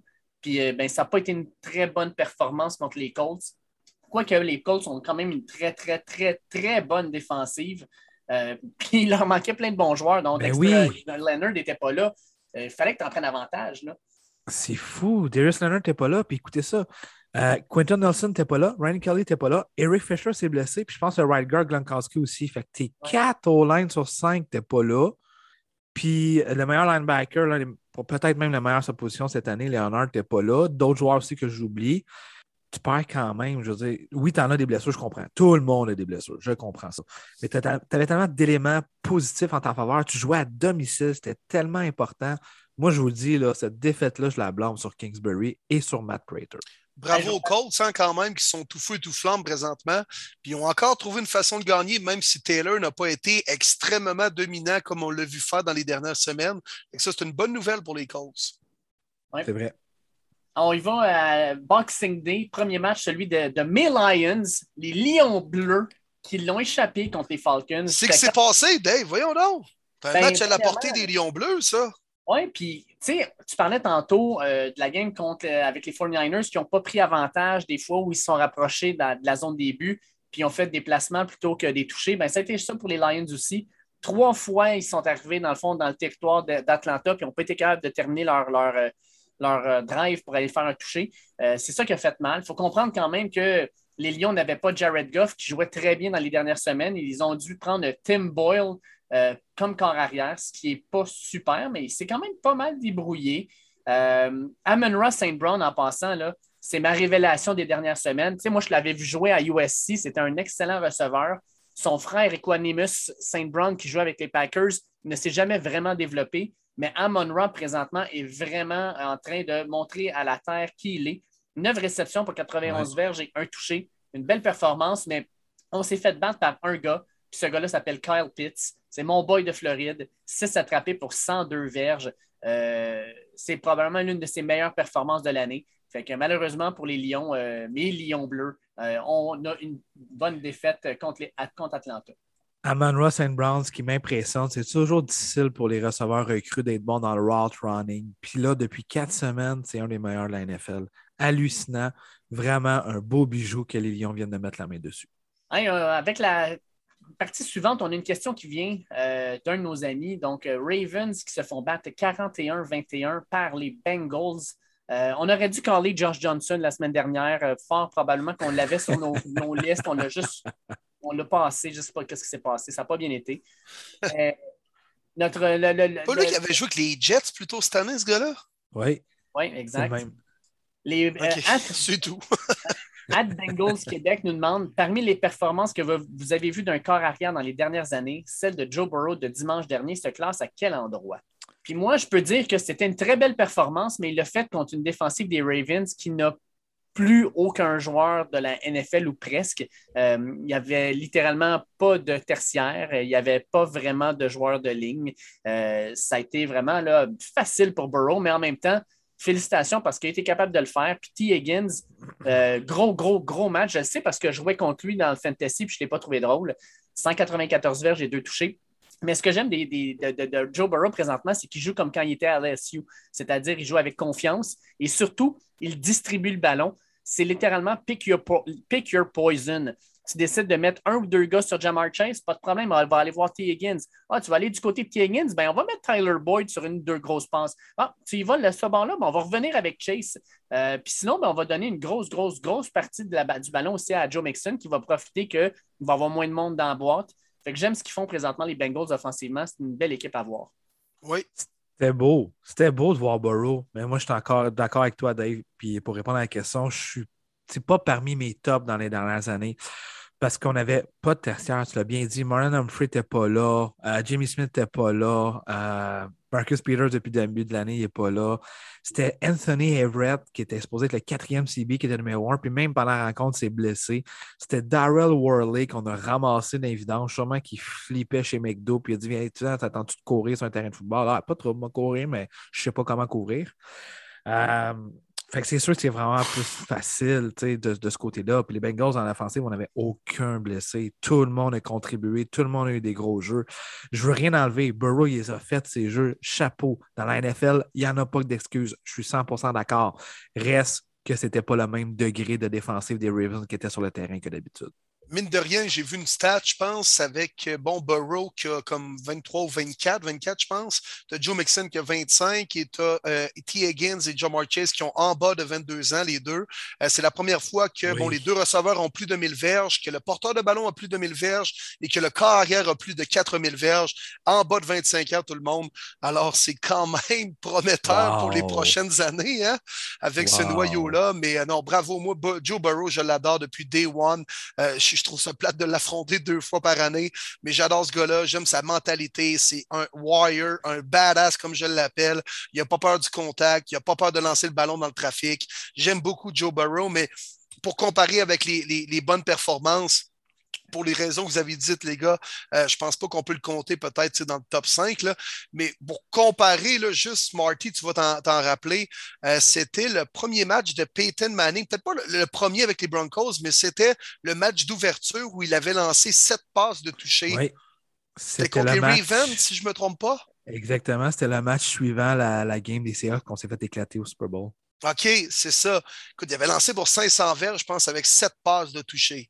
Euh, pour une, un match d'ouverture, où tu sais déjà que tu vas affronter cette équipe-là, tu n'as pas de blessés. Euh, c'était quand même assez impressionnant. Effectivement, effectivement. Puis je ne sais pas si vous avez vu après la rencontre, on a demandé à Joe Burrow. John Arbuff n'a pas trop trop aimé le fait que les Bengals continuent à lancer des passes de 20 verges et plus en fin de rencontre alors que le match était hors portée. Il dit Qu'est-ce que tu en penses? Ben, Il dit euh, L'année passée, il y a bien des équipes qui faisaient ça contre nous autres, puis euh, on n'a pas dit grand-chose. Ils avaient le droit de faire ce qu'ils veulent. Moi, j'ai aucun pli là-dessus. La game de football n'était pas finie. J'avais à faire ce que j'avais à faire. Puis c'est drôle parce que John Arbuff, c'est le même coach que cette année contre les Broncos. Il voulait absolument avoir le 100 verge au sol, que continuer à courir le ballon pour avoir le 100 verge au lieu de mettre le genou à terre. Ça va venir quand tu craches en air, là, ça te retombe dans la face, John Arbuff. Exactement. Et le pire gars qui va pour deux tout le temps, puis qui ne débarque pas ses backups, puis euh, qui débarque pas ses partants, pardon. Donc, euh, non, non, écoute, tu ne vas pas faire la leçon là-dessus. Là. Je peux te le dire, j'étais content de voir Burrow continuer à lancer. Ben oui. Rams contre les Vikings, grosse victoire des Rams. 30 à 23. Je pense que c'est le genre de victoire qui euh, élimine presque les Vikings des séries si ce n'est pas déjà fait. Là. Euh, écoute, c'est pas compliqué. Là. Il faut avoir, euh, j'ai 2, 4, 6. Il faut qu'il y ait les Eagles et les 49ers qui gagnent leur prochain match, puis c'est dans la poche. Fait que pour les Vikings, très, très, très décevant comme performance. ça n'a pas été la meilleure non plus de Kirk Cousin que tu louanges depuis plusieurs semaines, mon, mon Marty, mais ça n'a pas été super. Les boys, voulez-vous me dire comment ça que les Vikings ont perdu ça, ce match-là? Stafford était épouvantable. A lancé des interceptions dans sa, ligne de 20. On n'a pas été capable de, de, tant capitaliser du côté des Vikings. Euh, dans le possession, Sonny a bien couru le ballon. Je peux comprendre Cooper Cup, pas besoin d'en parler. Personne ne peut le couvrir. Même chose pour Jefferson. Aucune raison pour moi des Vikings d'échapper ça. Ils ne méritent pas de faire les séries, aussi simple que ça. Et est-ce la renaissance de Sony Michel, hein, qui depuis deux, trois matchs joue du bon foot avec les Rams? C'est peut-être pour ça qu'on a réussi à marquer 30 points parce que notre jeu au sol a fonctionné. Et en plus de ça, Cam Akers revient au jeu. Fait que euh, non, les Rams, euh, on commence à se trouver une attaque au sol enfin. Ouais. Puis il faut glisser un mot rapidement, j'en reviens juste pas. Cam Akers devrait être actif dans la semaine numéro 17. Le gars a eu un turn Achilles au mois d'août. On est en décembre. C'est inhumain. Bills Patriots, qu'on qualifiait probablement de match de la semaine, finalement, ça n'a pas été un si grand match que ça parce que les Bills ont été absolument dominants. Je pense que les Bills viennent de se replacer dans la course pour gagner le AFC East. Ouais, puis le pointage ne reflète pas vraiment l'allure du match parce que si vous l'avez vraiment regardé, euh, les Bills ont été l'équipe la plus dominante du début à la fin. on, est revenu un peu, un peu à la fin, mais je me répète dans les dernières semaines, les Pats ne vont pas gagner des games en série en étant trop conservateurs comme ça. Lève le ballon, joue le vert, ouvre le jeu. Tu es dans la National Football League et en playoff, tu penses à les battre. Patrick Mahomes et Josh Allen en les battant 14-10 comme tu as réussi à faire il y a quelques semaines à, Buffalo. Voyons, Bill, come on, tu connais plus ton foot que ça. On l'a vu Brady, là, quand il a ouvert le jeu avec les box, le carrière qu'il est devenu, donne la chance à des QB d'ouvrir le putain de jeu, je vois le vert. Où sont les haters de Josh Allen? Quel match! Je pense que ça a été mon match préféré de Josh Allen cette année. J'ai regardé le match de A à Z. Il était-tu on the money? Ses throws, c'était incroyable. Isaiah McKenzie, personne n'aurait pensé qu'il y aurait un match comme ça. Mais je donne tout le crédit à Josh Allen. On l'a payé cher. Mais là, cette semaine, c'est pourquoi qu'on l'a payé cher. On a complètement dominé la défensive des Pats. Puis j'ai pas entendu bien ben de monde le ramasser en disant que c'était Ah, il est overrated, les Bills, ça va pas bien. Oups, tout d'un coup, il devrait gagner la division.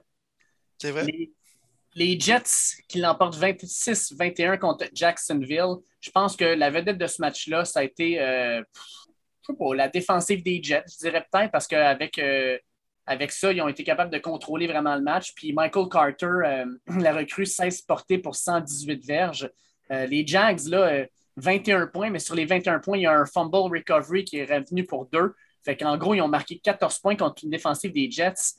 Euh, qui manquait beaucoup, beaucoup de pièces. Puis malgré tout, ils ont été capables de bien jouer les Jets. Là. Juste vous donner une idée, les Jets, euh, ils ont juste eu un sac du corps, mais ils ont quand même été partout sur le terrain. CJ Mosley, gros, gros match. J'ai vu la fin de la game.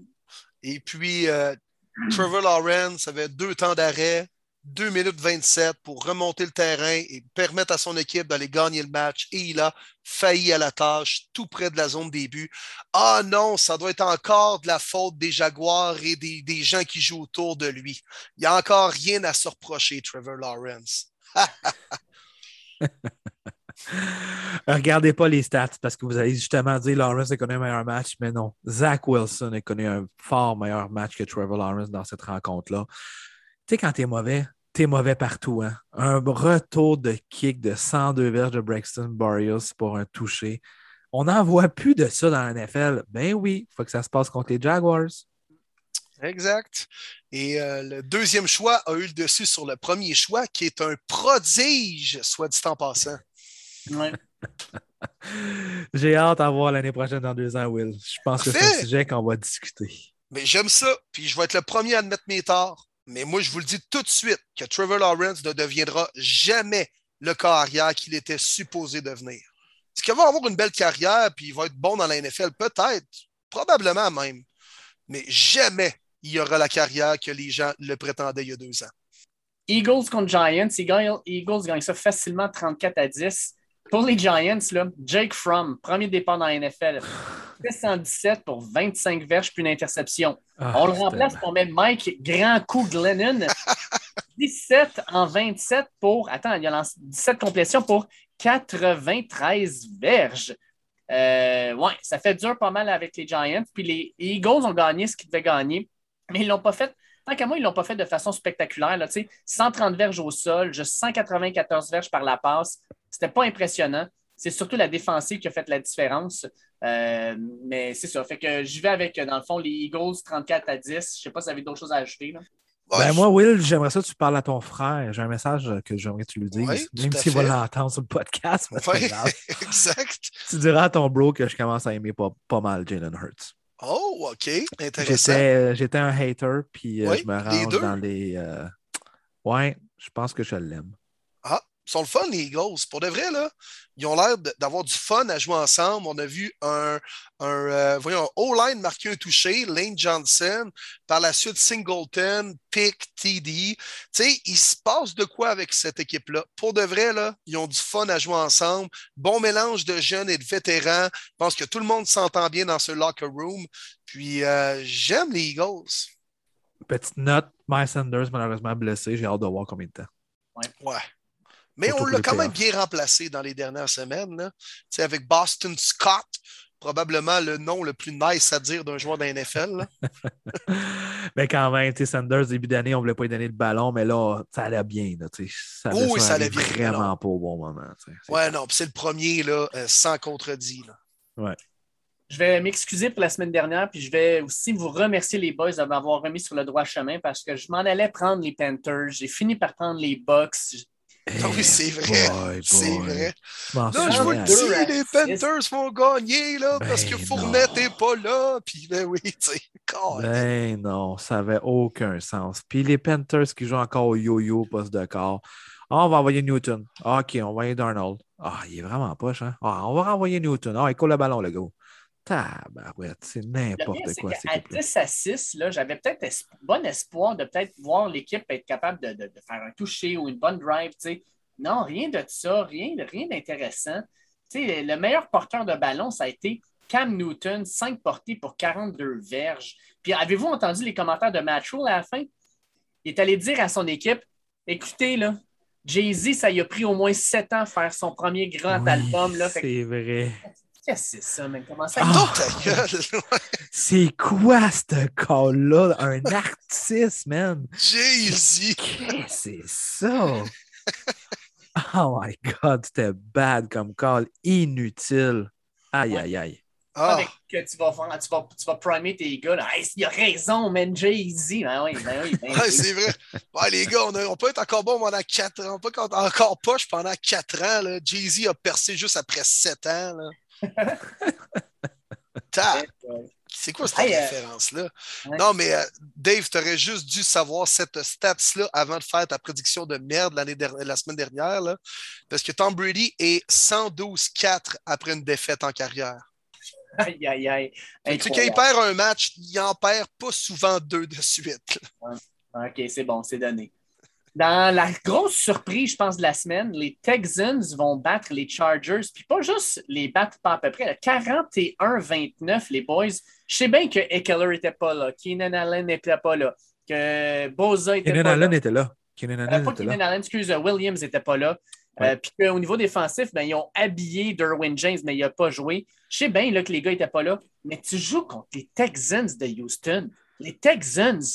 Puis tu Pas te fais battre d'excuse. 41-29. Il n'y a pas d'excuse. là. Non, Non, tu, exact. tu te fais ramasser, t'accordes 24 points au quatrième quart au Texan, Joël Vert. Ouais. Pas d'excuse. T'accordes que 149 verges au sol à Rex fucking Burkhead. c'est fou, hein? Puis moi, c'est vraiment l'offensive des Chargers qui m'a déçu. Puis les excuses des blessures, là, arrêtez ça. Là. Texan avait Ah, non. 18 joueurs sur le COVID. Là. Je veux dire, il n'y a pas Brandon Cooks. il avait pas, hein, non, on ne peut pas commencer à jouer à ça. Des deux équipes, anyway, on ne peut pas parler de ça. Fait que ça, on élimine ça. Mais Herbert m'a déçu, moi, dans cette rencontre-là. Son interception pick six, euh, c'est sûr que là, ça a vraiment, vraiment apparu. Mais c'est les Texans. Tu sais, je comprends que c'est pas la. C'est pas cette année là, que les Chargers vont gagner. Je les voyais peut-être un petit peu plus haut que je pensais. Sur papier, je croyais beaucoup aux Chargers. Je les voyais en série. Là, je pense pas qu'ils vont faire les séries. D'abord, ils vont battre Denver cette semaine, euh, mais quand même. Hâte de voir la suite. Mais cette défaite-là, ça a comme laissé un goût amer, honnêtement. C'est comme, oh, finalement, on, on a une jeune équipe, puis on va continuer à pousser en 2022. Ça fait Hey. tellement de Chargers. Hein? Oh, ouais. Puis, hey, on Ouais. a parlé la semaine dernière, mais Davis Mills, 21 en 27, une super belle game de sa part. Davis Mills, sincèrement, là, moi, avec les, les Texans, je ne me cherche pas un corps arrière l'an prochain. Je donne les rênes dès la première semaine, puis je l'entoure bien, voir ce qu'il est capable de me donner. Non, mais il a surpassé Mike Glennon pour être le carrière avec le plus long coup, le meilleur carrière avec le plus long coup dans Ouais. la NFL présentement. Moi, j'aimerais ça qu'on les mesure. Il faudrait, tu sais, un, un prime time, tu les mets un à côté de l'autre, puis tu mesures le coup, voir. Je sais pas. Il me semble que moi, j'écouterais ça. Ouais, mais faudrait- Over, under.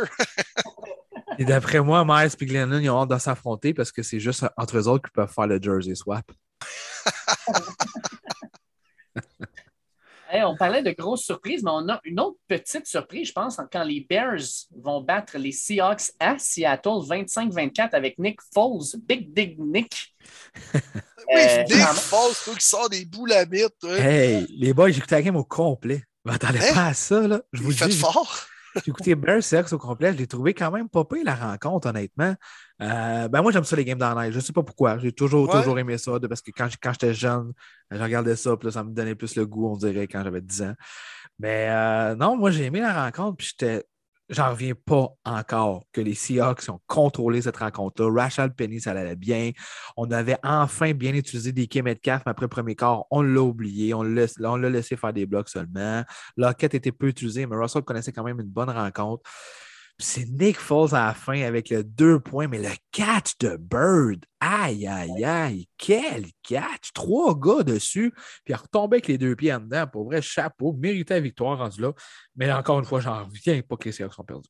Hey, puis Rashad Penny, là, il vient de se trouver un nouveau contrat. 17 courses pour 135 verges. Dans les deux dernières semaines, là, Penny, vraiment, là, vient de remonter un peu sur la, sa, sa cote de popularité. En, la semaine d'avant, il avait quand même eu un pas mauvais match non plus. Non, il y a deux matchs que contre Houston, 16 pour 137. Euh, il joue bien dernièrement, Penny. J'aime j'aime ce que je vois de lui. Ouais. Tu, tu l'as bien dit. Il vient de se trouver un contrat à Seattle. Je pense qu'il va signer là un an. Ah, ouais. Ben, backup à Carson. Carson, tout le temps blessé. Ouais. Exact. C'est ça qui est c'est C'est vrai que ça prend un backup. Ouais. T'as pas le choix. Penny Ben, fait ça la sera job. pas Alex. Collins ou GJ from not Dallas. Je l'ai vu, ses special teams, justement, dimanche, j'ai pensé à Dave. Hey, Qu'est-ce qu'il fait là? Lui, il est pas à Dallas. ça serait écœurant. Avec la grosse étoile sur le chest. Là. Mais hey, petite parenthèse, avez- avez-vous vu le joueur de l'équipe tchèque au championnat mondial junior qui s'appelle Ivan, Ivan, Ivan? Pas Non. vrai. Non, non, ça, je te le dis, son prénom, c'est un nom composé. C'est comme c'est Ivan, Ivan, puis son nom de famille, c'est Ivan. Fait que Ivan, Ivan, Ivan.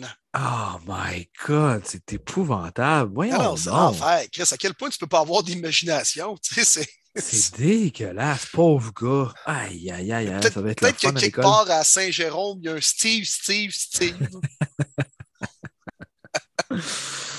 Wow. Wow. C'est aussi beau que la performance des Broncos cette semaine. Ça, mon Dave? Oui, là là là là, hein? Pas facile celle-là. hein? Sacrement! Je le sais que ce style coaching staff-là aime juste les vétérans. Ils détestent Drew Lock. Je comprends que c'est pas un corps de franchise, mais ils veulent pas l'aider pas en tout. Hey, L'attaque au sol, c'est une vraie farce. 18 verges au total. Melvin Gordon, je pense qu'il finit avec moins 7, un enfant la même, ou moins 4, je m'en souviens plus par cœur. Euh, Williams, 7 courses, seulement 12 verges. C'est pas beaucoup de verges, mais comment? T'es avec un jeune QB, veux dire, l'attaque a marché juste à un endroit cette année, c'est au sol. Continue, donne 20 portées à, à Javante, je sais pas. Utilise plus Judy, Sutton. En tout cas, ben, moi, je t'ai Non, la, la question, Marty, c'est est-ce que tu t'ennuyais de Teddy Bridgewater? Non. Parce que Non. là, qui n'a pas été si mauvais que ça, c'est Pat Shermer. Le play calling il est atroce, c'est dégueulasse. Les modistiques, puis ces affaires-là, c'est. Arrête là. Arrête Shermer, puis vote-en, pour vrai. Je sais qu'il reste juste deux semaines, ça ne sert à rien de faire le ménage tout de suite. Mais j'ai tellement hâte dans deux semaines que la saison morte commence parce que pour moi, c'est, cette game-là, ça a dit OK, c'est officiel. Il n'y a aucune chance que ce coaching staff-là revienne. Mais dans le fond, tu dis au moins, tu sais, il peut commencer à prendre de l'avance, faire des boîtes, fait que ça va être moins rough dans deux semaines. tu sais, ça. Oui, c'est ça, exact. Puis, euh, toi, va- mon- Déjà une partie du bureau de rangée. tu sais. puis toi, Will, là, euh, je veux dire, euh, t'as peut-être perdu samedi, mais t'as célébré dimanche quand t'as vu les Steelers se faire donner une volée par les Chiefs. Là.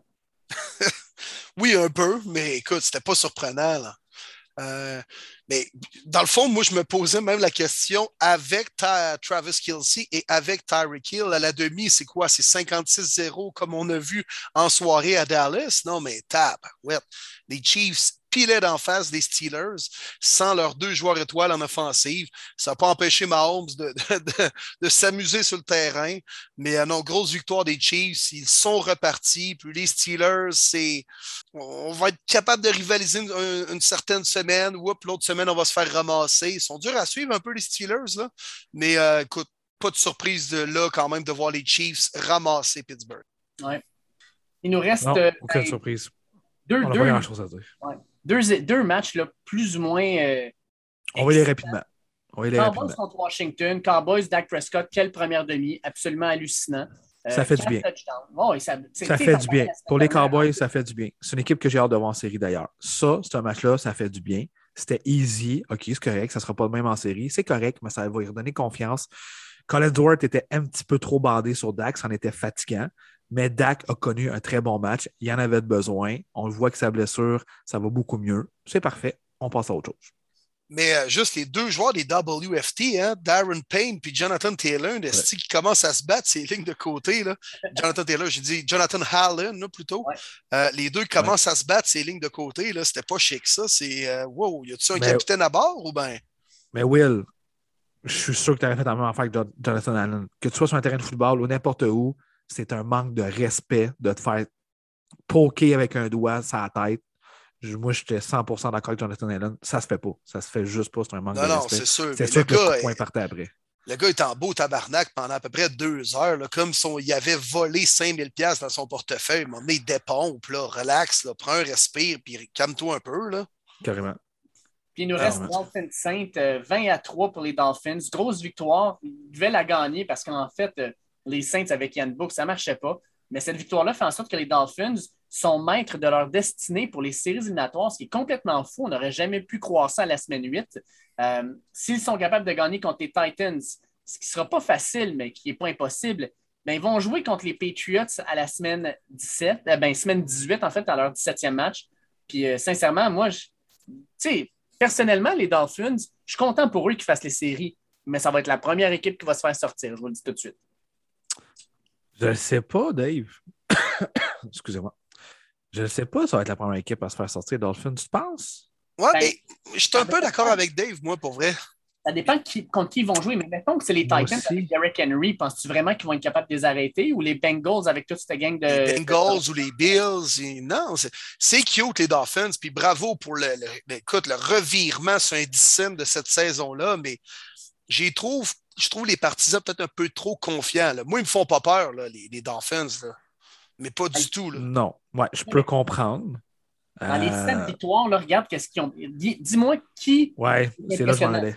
Texans. Ravens, Jets, Panthers, Giants, Jets, Saints. C'est pas impressionnant. Non, ils les ont gagnés, bravo, mais il n'y a rien d'impressionnant là. il n'y a rien qui me démontre que les Dolphins, mettons, vont être aussi dangereux en série que les Colts peuvent l'être, mettons. Non, Mm. ça c'est sûr. Par contre, de, revirer- de revenir à un 7 pour être 8-7, c'est incroyablement surprenant. Cette équipe-là, ça n'allait nulle part. C'était le ménage qui s'en venait. Là, ça ne sera pas le cas. Je comprends ce que vous voulez dire. Ce pas nécessairement des, des- des bonnes équipes, c'est vrai. Rentrer en série, ça ferait peut-être pas peur. Mais la culture, on en parle beaucoup, oui, avec les Jaguars, tout ça, ça fait tellement du bien de rentrer dans une saison morte de cette philosophie-là. Oui, tu as raison. Bon, C'est vrai, mais- C'est ça, hein, on a fait le tour. On a essayé de faire ça un peu plus rapidement, étant donné que, bon, euh, on a parlé pas mal au début. On, on arrive avec euh, semaine 17, avant-dernière semaine de la saison régulière. Il y a quelques matchs qui sont extrêmement importants. Je pense qu'on va se concentrer surtout sur, là, sur ceux-là parce que, mettons, un Giants contre les Bears, là, c'est pas ça qui va changer grand-chose dans la, la- la- la- le, le- le big picture au niveau de la. Nick Foles contre Mike Glennon, ça va être ça, c'est vrai ou ben? Ben là, premièrement, il faut savoir, on n'a pas de match le samedi, on n'a pas de match le jeudi. Fait que tous les matchs sont dimanche ou Monday Night Football avec ton équipe, by the way, euh, mon Will. Fait qu'on va commencer ça. Écoute, dimanche, on commence ça Dave. Falcons contre Bills. Dave, Ouais, je t'interromps, ça sera vraiment pas long. C'est sûr que je sais que l'enregistrement se fait mardi, mais quand même, c'est une euh, mention très, très importante à apporter. Avec tous les cas de COVID qui explosent dans la NFL, il vient d'avoir une entente entre la NFL et le groupe de joueurs de la NFL, comme quoi que la quarantaine va officiellement diminuer de 10 jours à 5 jours, même ceux qui ne sont pas vaccinés. Aïe, aïe, aïe, OK, quand même. Ça, c'est big. Je pensais pas. Je pensais ceux qui seraient. euh, je sais que vaccinés, c'était quoi? C'était 3-4 jours ou 5 jours? En tout cas, je m'en souviens pas. Je, je savais que le- la NBA le faisait aussi pour les asymptomatiques. Ben, là, ceux vaccinés, ici- c'était vraiment, ils pouvaient, te- ils pouvaient être testés le nombre de fois dans la semaine, mais ils devaient avoir deux tests négatifs pour pouvoir jouer, mais ça pouvait se faire en dedans de trois jours. OK, parfait. Je sais que la NBA, on l'a accepté pour les asymptomatiques, mais là, on accepte pour les non-vaccinés aussi dans la NFL. Écoute, on regarde là, dans, Bon. depuis le début du mois de décembre, c'est 500 joueurs qui ont testé positif dans la NFL. C'est le tiers des joueurs de la NFL. Fait qu'à un moment donné, euh, c'est ça. Tu en as plus tant que ça qui sont capables d'avoir le, le- le virus et de le transmettre à beaucoup d'autres mondes. là. Surtout combien là-dedans étaient des asymptomatiques, je pense que la grande majorité. Là. Oui. Ouais. Ouais. Ben, ça va changer la donne, puis on va voir ce que ça va donner. Je pense qu'il va y avoir Mais- plus de cas positifs.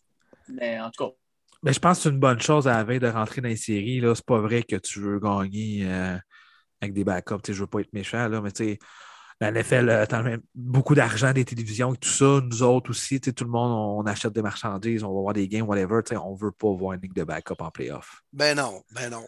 Puis peut-être que les réseaux de télé ont mis un peu de pression aussi. Là. Les autres, ils ont, été dépla- ils ont été obligés de déplacer des matchs le lundi soir à 17h. Il faut que tu changes ta programmation au grand complet là, pour pouvoir diffuser ces matchs-là. Puis c'est pas vrai qu'en série, Fox avec Joe Buck et Troy Aikman, on veut voir Nick Mullen sur le terrain. Là. Tu sais, C'est, c'est... Veut, veut pas, money talk. Et peut-être que euh, à porte close, ça fait partie de la négociation qui amène cette nouvelle-là. Vraiment. All right. Ben, avec cette information-là qui sort, euh, c'est sûr que là, on va le dire, nos prédictions sont considérant ce qu'on a comme information actuellement. Fait que, on est mardi après-midi. D'ici dimanche, il y a beaucoup de choses qui vont pa- se passer. Mais allons-y si tout tient. Là. Fait que Falcons contre les Bills, euh, match important pour les deux équipes parce que les Falcons ont encore une toute, toute, toute petite chance de faire les séries. Puis de leur côté, les Bills doivent gagner ça s'ils veulent gagner le AFC East. Ça joue à Buffalo. On voit quoi? Bills Mafia, victoire de Josh Allen. Bills Mafia, victoire de Josh Allen.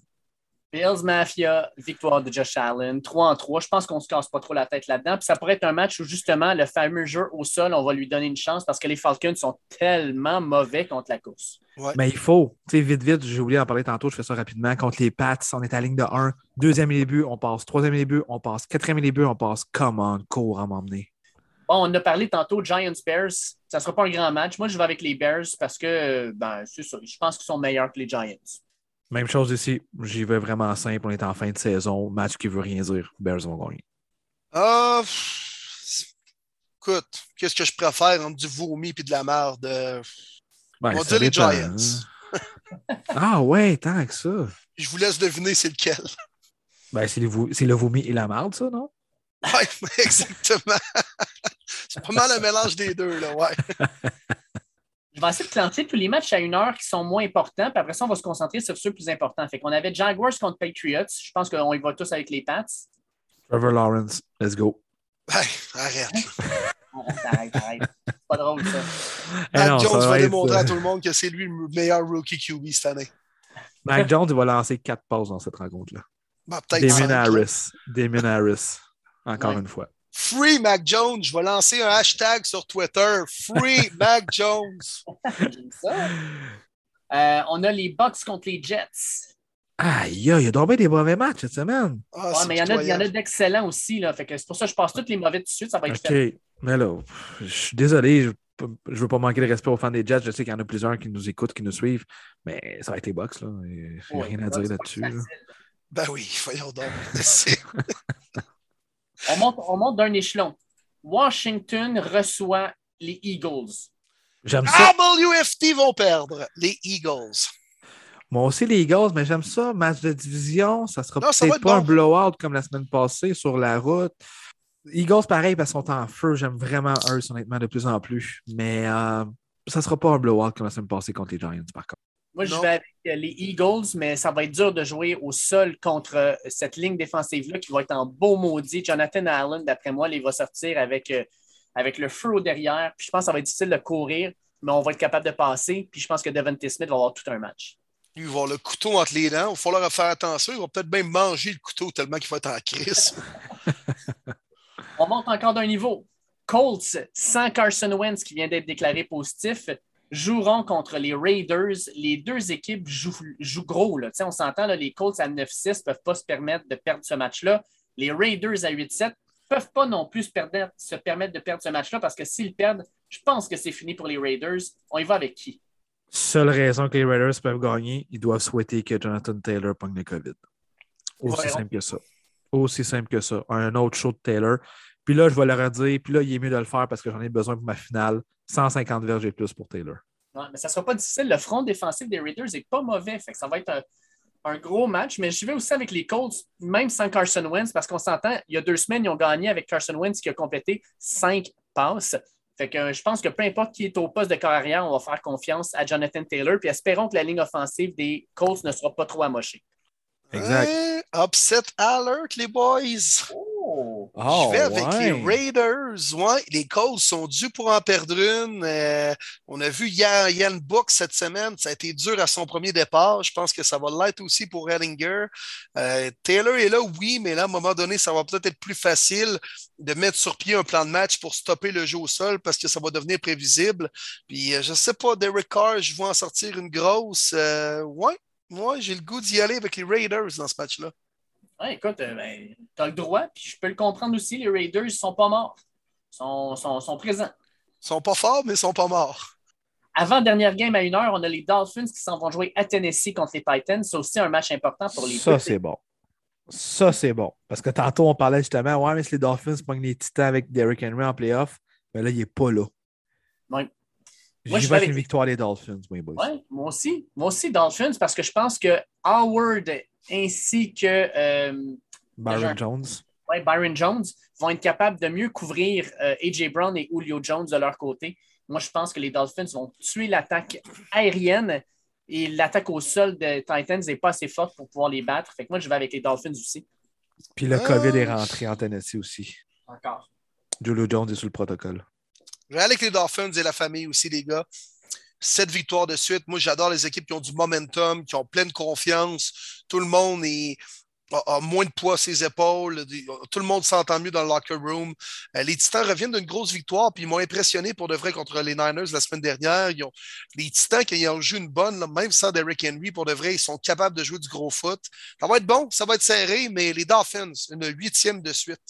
L'avant-dernier. Non, je, tantôt, j'ai dit l'avant-dernier, je me suis trompé. Ça, c'est l'avant-dernière. Septième de suite. Ouais, les Rams s'en vont jouer à Baltimore contre les Ravens. Les Ravens doivent gagner ce match-là s'ils veulent pouvoir faire les séries. Les Rams doivent gagner ce match-là pour gagner le NFC West et aussi garder à distance les Packers. Vous y allez avec qui? Qui va couvrir Cooper Cup? No one. The Field? Même The Field? OPG rendu à combien de, de- de touchés? Là? Quatre touchés depuis qu'il est avec euh, les Rams? Ouais. Tu dois avoir On vu toutes les, euh, Will, tu dois vu toutes les memes. bah oui, on s'en fout. Le meme le plus drôle, c'est OBJ qui se balance, puis que le feu en arrière, puis il dit Moi, je m'en fous, je suis rendu à Los Angeles, je suis plus à Kevin. c'est pas drôle. Ah non, je déteste cet être humain. Vous parlez de, de, Cooper Cup, mais moi, je vous parle d'un autre nom. Mark Andrews, le meilleur Titan cette année dans la NFL. Dominant, j'en reviens pas, surtout dans les dernières semaines, que ce soit Lamar, que ce soit Andley, que ce soit Josh Johnson, il a toujours le ballon. Puis le gars, il joue toutes les snaps. Aucune blessure, pour vrai, un guerrier. J'aime beaucoup cet élire rapproché-là. Euh, les Rams vont avoir la difficulté à couvrir. Par contre, tellement de blessures dans la défensive des Ravens, ça n'est rendu même pas drôle. à victoire des Rams. Moi, je vois, je vois Cooper Cup s'approcher des 2000 verges par la passe. Il est à 1734 avec un gros match contre une tertiaire complètement décimée. Ça ne me surprendrait pas qu'il ait cherché un 150-160 verges pour se positionner pour aller chercher le 2000 la semaine d'après. Ça serait hot. Pour vrai, ça serait hot. Je souhaite en tas d'avoir le 2000. Euh, Rams aussi, les boys, sans grande surprise. Et euh, je pense qu'encore une fois, on va courir le ballon en masse. On vient de se trouver un jeu au sol. Sonny Mitchell, Cam Akers devrait jouer également. Premier match cette année, on l'a dit tantôt. Fait que euh, non, les Rams vont gagner ça. Et puis, on va être capable de courir la balle, ce qu'on ne faisait pas en début de saison. Match de la semaine, je pense, le meilleur match à une heure, mais le meilleur match tout court à la semaine. Les Chiefs s'en vont au Paul Brown Stadium contre les Bengals de Cincinnati on parle d'équipe hot. Les deux équipes sont hot. J'ai tellement hâte de voir ce match-là. Vous voyez quoi? Ça va être bon, les boys. Oh, ça ben va être bon. Ça va vraiment être bon. Deux grands carrières s'affrontent. Oui. Le over-under est seulement à 49 points. Moi, je pense que ça va être un match qui pourrait se finir genre à 42-36, quelque chose comme ça. Oui, mais des fois, des games où on s'attend que ça va être un shootout, un match à haut pointage, des fois, les défensives ressortent dans ces duels-là je comprends un peu le over-under à 49, euh, mais ça peut exploser là, parce qu'il y a des armes de chaque côté, là, ça c'est clair. Ben moi, les boys. J'ai de la misère pour eux. Ah, moi, c'est euh, moi, c'est les Chiefs, les boys. Easy? Euh, non, pas easy. Non, non, ce ne sera pas évident. Ça va être serré. Ça va être un bon match. Euh, Joe Burrow revenu de l'arrière assez souvent cette année. Les Bengals aussi. Puis même s'ils doivent jouer du foot de rattrapage, ils sont capables de le faire parce qu'on est capable de marquer beaucoup de points, puis lever le ballon, puis accumuler des verges rapidement. Mais les Chiefs, la défensive s'est replacée. C'est huit victoires de, suite pour les Chiefs. Présentement, on était 3-4, on est rendu 11-4. Euh, écoute, est en feu, Tyreek Hill, euh, Kelsey vont revenir probablement de la liste de la COVID, euh, Chris Jones également. Euh, non, moi, je pense les Chiefs, l'expérience va l'emporter sur la jeunesse. Moi, je vais avec les Bengals. Je vais avec les Bengals parce que je ne vois pas comment la tertiaire des Chiefs va être capable de couvrir et T. Higgins, et Jamar Chase, et Tyler Boyd. Puis si jamais ils décident de mettre moins de gars dans la boîte pour les protéger, je pense que Joe Mixon pourrait avoir une grosse game. Moi, je vais avec Cincinnati, j'aime ce que je vois. Puis la défensive de Cincinnati, on n'en parle pas assez, mais je pense que la, défensive pourrait avoir un très, très, très gros match contre une ligne offensive des Chiefs qui n'est pas mauvaise, mais qui n'est pas écœurante non plus. Fait que moi, je vais avec les Bengals à la maison. Je suis vraiment torn. Vraiment, vraiment, vraiment torn. Ah, j'ai trop de misère à parier contre les Chiefs. Avec le retour de Kelsey, Tyreek Hill. Ah, ça va être bon pour vrai. C'est le match que je regarde, c'est sûr, à 13h. Honnêtement, je le souhaite aux Bengals. Ça serait tellement un statement comme victoire. Ça te ferait mal, Will, c'est sûr, pour tes Browns. Ça éliminerait pas mal les chances. Ben, en fait, je pense que si Bengals gagne, t'es fini. C'est terminé. je te le confirme. Euh, non, il nous reste encore 0,4% des chances d'avoir un wild card spot. oui, parce que peut-être que le COVID va s'embarquer là-dedans, puis là, les Browns vont rentrer en série. Mais euh, faire sa part, euh, je vais aller avec les Chiefs, mais euh, vraiment, vraiment hors de voir. On rentre dans les matchs à 4 heures. Il y en a quelques-uns de bons. On va commencer comme tantôt. On va faire les matchs les plus plates en premier, puis on va terminer avec les meilleurs. Euh, dans les matchs plates, moi, je dirais avec Texans contre les 49ers. Euh, les Texans, même s'ils ont gagné dans leurs deux derniers matchs, euh, les 49ers, je pense qu'ils vont, prendre, vont prendre le taureau par les cornes. Hein? Avec le. Vous voyez là? Oh! ouais, c'est bon ça! Ils vont, les battre. Moi, j'ai l'impression que ça va être une, game où les 49ers vont se replacer. Parce qu'ils vont sortir le, le, le, le, drap rouge là, pour attirer le taureau. Je le sais pas, mais sincèrement, en même temps, euh, ils n'ont pas vraiment besoin de ça non plus. Non, non, non. Tu as raison. non, non, les Niners, erreur de parcours la semaine dernière contre les Titans. Je pense qu'on ne répétera pas euh, les mêmes erreurs pour une deuxième semaine de suite. C'est à savoir si ce sera la Toyota Corolla Jimmy G au poste de corps ou bien Trey Lance. Euh, Jimmy G est blessé, mais il pourrait quand même être encore présent sur le terrain.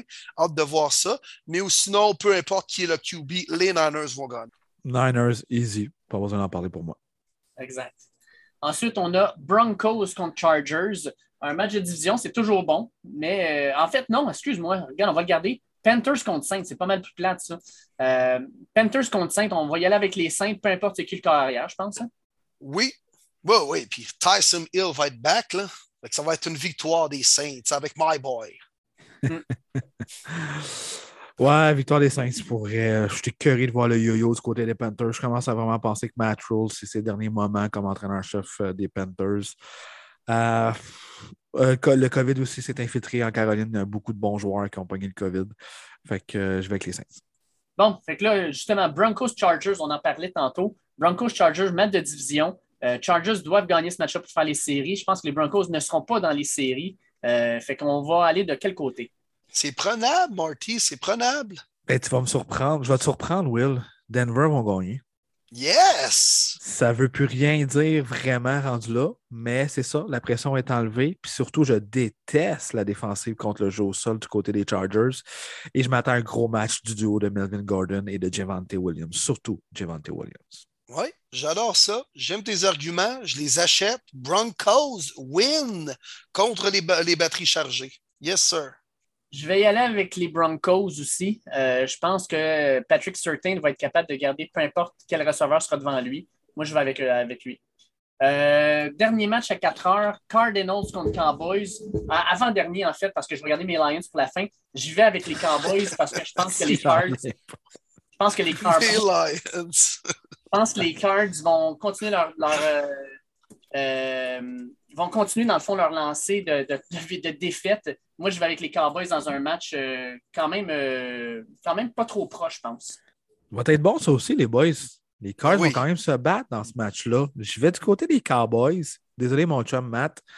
Euh, J'aime pas ce que je vois les Cardinals, évidemment, ce temps-ci. Euh, ils, ont même, ils ont une chance qu'ils ont déjà clinch déjà pour rentrer en série. Mais les Cowboys, il va falloir qu'on continue à mieux courir le ballon avec Ezekiel Elliott. Une chance que Tony Pollard est là. Je l'aime vraiment beaucoup. Probablement le meilleur numéro 2 dans la NFL cette année. Euh, Dak, il faut qu'il continue à bien jouer comme ça, comme il a fait la semaine passée. Ça va être un test un petit peu plus difficile cette fois-ci contre les Cardinals.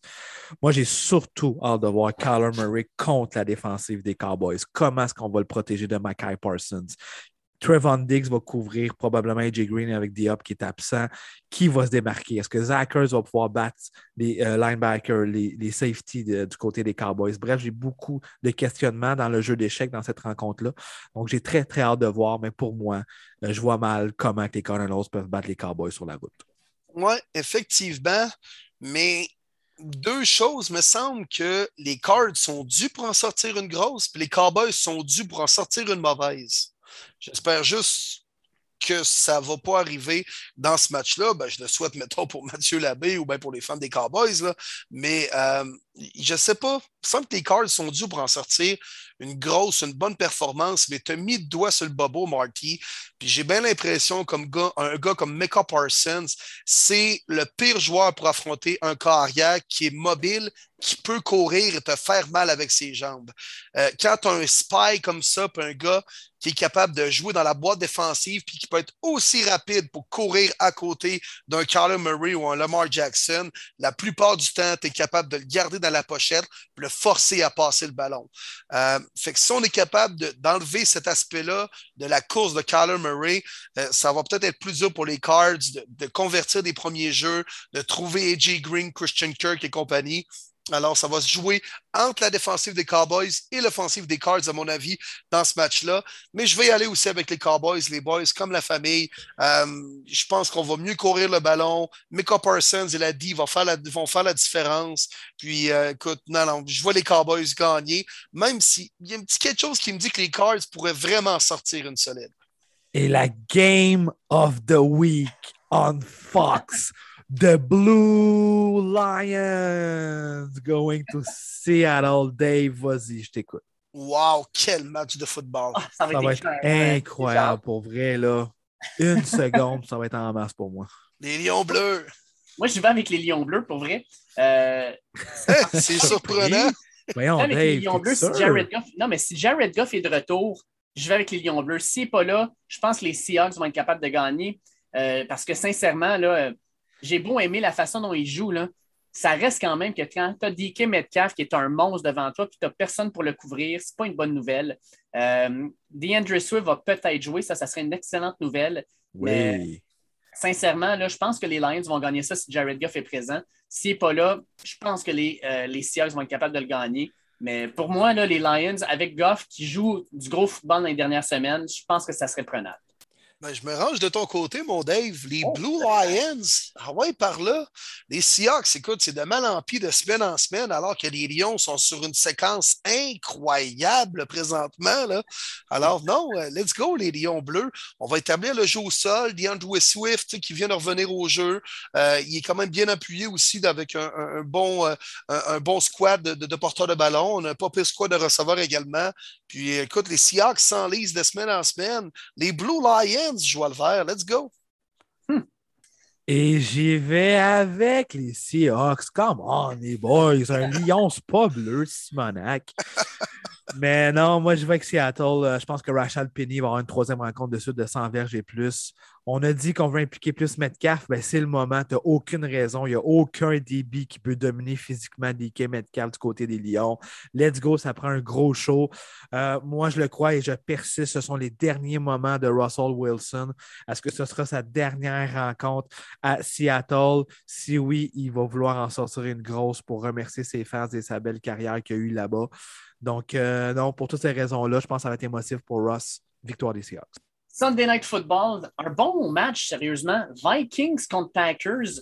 Les Vikings qui, euh, on l'a dit tantôt, là, pourraient gagner n'importe quel match à n'importe quelle semaine, vont se battre parce que, sincèrement, s'ils veulent faire les séries, ils n'ont pas le choix de gagner ce match-là.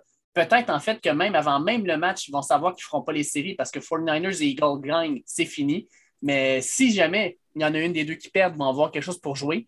Puis pour les Packers, ben, à 12-3, tu joues non seulement pour être l'équipe qui va euh, être la première dans le NFC, c'est pour le home field advantage pendant toutes les séries. Fait que moi, je pense que les Packers gagnent ça parce que c'est trop important. Surtout qu'à la dernière semaine, je pense qu'on va vouloir garder le monde à la maison comme un Aaron Rodgers.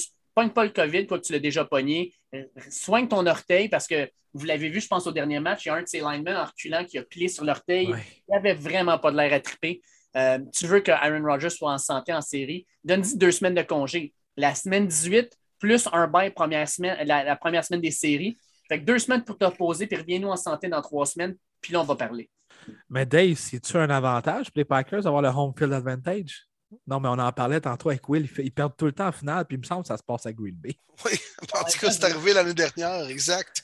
J'avoue, sauf que, tu sais, bon, tu jouais contre Tampa Bay, puis Tampa Bay a Tom Brady qui est habitué de jouer dans ces conditions-là, mais tu commences les séries, là, puis tu veux, tu veux, mettons, avoir les Cowboys qui viennent chez vous, tu veux avoir les Rams qui viennent chez vous, tu veux avoir les Cards qui viennent chez vous, des équipes qui ne sont pas habituées Ben oui. de jouer dans le froid, dans les éléments. C'est ça que tu veux, c'est ça Lambeau Field, l'avantage du terrain, il est, il est là, là. Ouais. Oui, absolument. absolument. Je faisais une petite blague. Mais moi, les boys, honnêtement, j'aurais aimé que la NFL flex cette rencontre-là. Je comprends tout ce qui est impliqué, mais pour moi, j'aurais adoré de voir un prime time à Cincinnati contre les Chiefs. Ça aurait Ah ouais. été vraiment du bonbon. Oui, effectivement. Ça aurait dû être le match qui, euh, on aurait ciblé pour le flex et placé dans un prime time. Mais quand même, Vikings-Packers, ça a toujours un cachet intéressant, euh, surtout que c'est au Lambeau Field. Puis, vous le savez comme moi, souvent les deux matchs euh, pour les équipes de la même division on split souvent.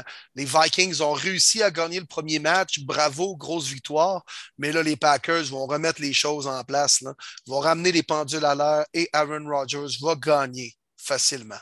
Il nous reste le Monday Night Football, puis Will, gros Monday Night Football, alors que T Browns s'en vont jouer au Heinz Field dans ce qui est probablement le dernier match de Big Ben Roethlisberger à Pittsburgh.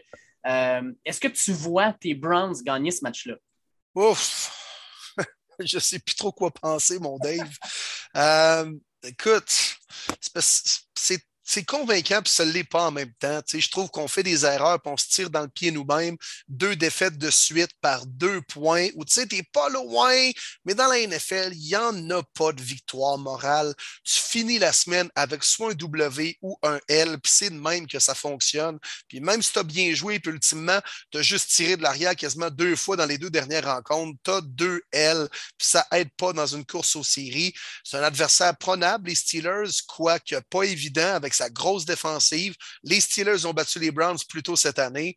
Euh, encore une fois, ça va jouer dans les mains de fucking Baker Mayfield. Moi, Moi, j'ai pas de doute que les Browns peuvent courir d'en face des Steelers, que la défensive des Browns peut compliquer la, la vie déjà compliquée à Big Ben. Euh, donc, je crois tout ça, mais ultimement, si Baker lance encore quatre interceptions et tire dans le pied au mauvais moment dans le match, ben, c'est dur de gagner dans ces conditions-là. Euh, je vais y aller avec les Browns, mais je ne suis pas convaincu parce qu'encore une fois, on met le main dans les matchs de Baker qui n'a pas vraiment été capable de relever le défi puis d'être minimalement à la hauteur cette année. Je ne verrai pas pourquoi il le ferait à la semaine 16, à la semaine 17 même. Moi, je pense que ton équipe va en sortir une grosse. Je pense que la dernière défaite, elle a fait mal. Je suis 100% d'accord avec toi, sauf qu'en même temps, les Browns, euh, ils n'aiment pas les Steelers puis vous sortez des bonnes games contre eux autres d'habitude. Vous avez perdu, cette année 15 à 10, mais les Steelers, je pense que c'est une équipe présentement qui ne va pas bien. On les a vus contre les Chiefs, pas capable de rien faire. Puis vous n'avez clairement pas une offensive à la hauteur de celle des Chiefs. Non. Mais vous avez Nick Chubb. Vous avez Nick Chubb, puis je pense que Nick Chubb, ben, il peut faire une grosse différence si vous l'utilisez. Parce que c'est ça la grande affaire, c'est qu'on dirait que des fois, vous oubliez que vous avez Nick Chubb dans votre équipe. Euh, moi, je pense que les Steelers, là, tu, utilises Nick Chubb, tu le fais courir du côté opposé de, JJ, euh, de, TJ Watt. Euh, tu le fais courir à l'extérieur, tu le fais prendre dans le fond. Là, moi, ce que j'aime, euh, quand, quand, Chubb prend un, un 3-4 pas d'accélération, il est dur à mettre par terre. Donne-y de la place. Ne pas rentrer au centre avec Hayward dans le milieu. Là. Va à l'extérieur. Puis votre défensive, ben, je pense sincèrement qu'on a un certain Miles Garrett qui va bouffer la ligne offensive des Bills, euh, des, Bills, excuse-moi, des Steelers, puis qui va être d'en face à Big Ben pendant toute la soirée. Je pense que Big Ben va avoir le goût de prendre sa retraite après ce match-là parce qu'il va être vraiment sur le derrière trop souvent. Fait que moi, je vais avec une victoire de tes Bruns. Euh, puis je pense sincèrement que ça devrait être une victoire, peut-être pas facile, mais une victoire convaincante. En tout cas, je te le souhaite. Ah oui, je me le souhaite également, mon Dave. Puis on souhaite aussi une défaite des Ravens dimanche contre les Rams et les Bengals contre les Chiefs pour tenter de rester en vie lundi soir avec une victoire pour la dernière semaine de la saison qui s'annonce fort excitante. Là, Martin nous a quittés pendant quelques minutes. Il est ben non, je suis là, je suis là, les boys. Je suis arrivé à temps, je suis arrivé à temps. Parce qu'on enregistre encore une fois mardi après-midi, hein, puis j'ai mon petit garçon avec moi. Donc, il s'est réveillé de sa sieste. Il va finir le podcast avec nous, mais on achète de toute façon. Euh, moi, mon Will, je te l'ai dit souvent cette année, puis je vais te le dire encore. Here we go, brownies. Here we go. Yes, sir, mon Will. Je suis en arrière de tes Browns. Un de mes bons chums aussi, comme tu le sais, des billets de saison. On se parle régulièrement. Je vous aime, les boys. Vous êtes forts pour être fan des Browns depuis aussi longtemps. Yes. Puis let's go. Moi, je vous supporte. Je veux, je veux un gros match à semaine 18. Go big or go home, prime time, let's go. L'argent est là. Let's go. Je veux que le match soit décisif entre les Bengals et les Browns en semaine 18. Ok, oui, mon gars, ça joue là. Merci de l'appui, les boys. Je le sens le support. Écoute, j'ai supporté les Broncos, mais Marty me back également avec les Bruns. Toi aussi, mon Dave. Ben, en tout cas, moi, je suis, de ton bord pour les Lions bleus, en tout cas. Là. tu l'es aussi pour mes Bruns. Là. Alors, c'est bon. Entre couleurs, on s'entraide, mon Dave. That's it. Euh, on avait deux questions sur Twitter. La première euh, venait de François 62 13 94 71 qui nous demandait c'est quoi les bons matchs pour vous? Fait que je pense qu'on y a répondu en, en faisant la, passe. Euh, je pense que le match de la semaine, c'est clairement Chiefs contre Bengals, mais on en a d'autres bons, on les a classés. Euh, puis on a at Sim8129, Simon Riopel, qui nous pose une question. Puis je pense que cette question-là, on va y répondre la semaine prochaine parce qu'il nous demande quel club qui sera classé dans le wild card a le plus de chance d'avoir le même parcours que celui des Bucks de l'an passé, euh, c'est-à-dire de, de, rentrer au wild card d'aller sur la route, de tout gagner, puis d'aller gagner le Super Bowl. Je pense qu'on va avoir une meilleure idée, dans le fond, des séries éliminatoires la semaine prochaine. Fait qu'on se garde la question pour la semaine prochaine. Ça va commencer l'année 2022 avec un bon débat, je pense. Yes, j'aime ça. Parfait, ça. Les boys, je vais vous dire en grande primeur, euh, bonne année. Je vous fais ça trois jours et demi à l'avance, mais bonne année 2022. On espère qu'elle sera euh, moins covidienne que 2021 et 2020. On, on J'essaie d'être optimiste, là. Et surtout, on va se souhaiter des, matchs de football de grande qualité la fin de semaine prochaine parce que quand on regarde l'horaire, il y en a quelques-uns qui ont l'air d'être excellents. Puis j'espère qu'ils seront à la hauteur de ce qu'ils nous offrent actuellement. Oui, tu as raison, mon Dave. Puis je sais que c'est la fin de saison. Puis là, on voit déjà assez plate, maudit que ça a passé vite. Mais Hey, ça va être la plus belle période de l'année. En plus de ça, avec un gros week-end à l'NC Double A. Dave, tu le sais encore plus que moi. Euh, écoute, on a du gros foot. Ça s'en vient corser la fin de la saison, début des séries. On va avoir un match wild card de playoff un lundi soir, toi, je pense, le 18 janvier. Fait que non, il reste du gros, gros football à jouer. Puis je pense que c'est ça qu'il faut apprécier pour le reste de l'année. Puis Dave, je te donne aussi un petit deux minutes. On a oublié d'en parler dans le podcast, mais je trouve ça important. J'ai malheureusement pas suivi l'NCA cette année. Comme vous le savez, je travaille vraiment beaucoup. Euh, gros, gros 31 décembre. J'aimerais ça te donner deux minutes pour que tu en parles, s'il vous plaît. Oui, exact. En fait, la première chose que je vais souhaiter, c'est qu'on ait deux demi-finales parce que là, il y a un cinquième ball qui vient d'être annulé ce soir, euh, NCC contre UCLA. Euh, ceux qui ne le savent pas, la NCA a annoncé que si une des équipes ne pouvait pas jouer dans la demi-finale à cause du COVID, ben, l'autre équipe gagnait par défaut parce qu'il n'y aurait pas de champion S'il y a deux équipes d'une même demi-finale qui ne peuvent pas participer à cause, à cause, de la COVID, l'autre demi-finale devient la finale par intérim et donc il n'y aurait pas de finale le 10 janvier. Euh, ça serait catastrophique pour ESPN et les commanditaires. Fait qu'on va se souhaiter littéralement d'avoir deux demi-finales qui ont du bon sens. La première, Cincinnati contre Alabama. Cincinnati qui sort un peu du Power 5, donc qui est une conférence un peu plus petite, dans le fond, que celle des SEC et compagnie. ils veulent se donner une certaine crédibilité. C'est la première équipe en passant qui sort du euh, Group of Five qui va faire les éliminatoires. Et comment te donner une crédibilité en, en, battant Alabama? Je pense que c'est la meilleure façon d'être crédible, c'est que tu, bats le champion. Euh, Mais Dave, dans le fond, ils ont-ils vraiment une chance? Oui, ils ont vraiment une chance. Parce que euh, ce point-là, sans ses deux meilleurs joueurs offensifs et défensifs, soit euh, au niveau des receveurs, euh, ben John Mechie de Third, le Canadien, ne sera pas là. Il s'est blessé lors du dernier match de la saison dans le SEC Championship. Et au niveau défensif, c'est leur meilleur corner qui ne sera pas là, Josh Joby, lui aussi blessé. Fait que tu perds le meilleur receveur et le meilleur demi-coin. Puis ça, ça augure pas bien parce que euh, Cincinnati, s'il y a quelque chose qu'ils ont en grande, grande quantité, c'est des bons demi de dont Ahmad Sauce Gardner, qui est probablement le deuxième meilleur corner pour le repêchage 2022. Il va être euh, opposé à Jamison Williams. Ça, ça va être le duel à suivre. Moi, je pense sincèrement que Cincinnati a des chances. Je pense que ça va être un match qui va être extra serré. Je pense qu'Alabama va gagner parce qu'ils ont les meilleurs athlètes, mais Cincinnati, là, je pense qu'ils vont les chauffer pas à peu près. Je pense que ça va être un match vraiment excitant.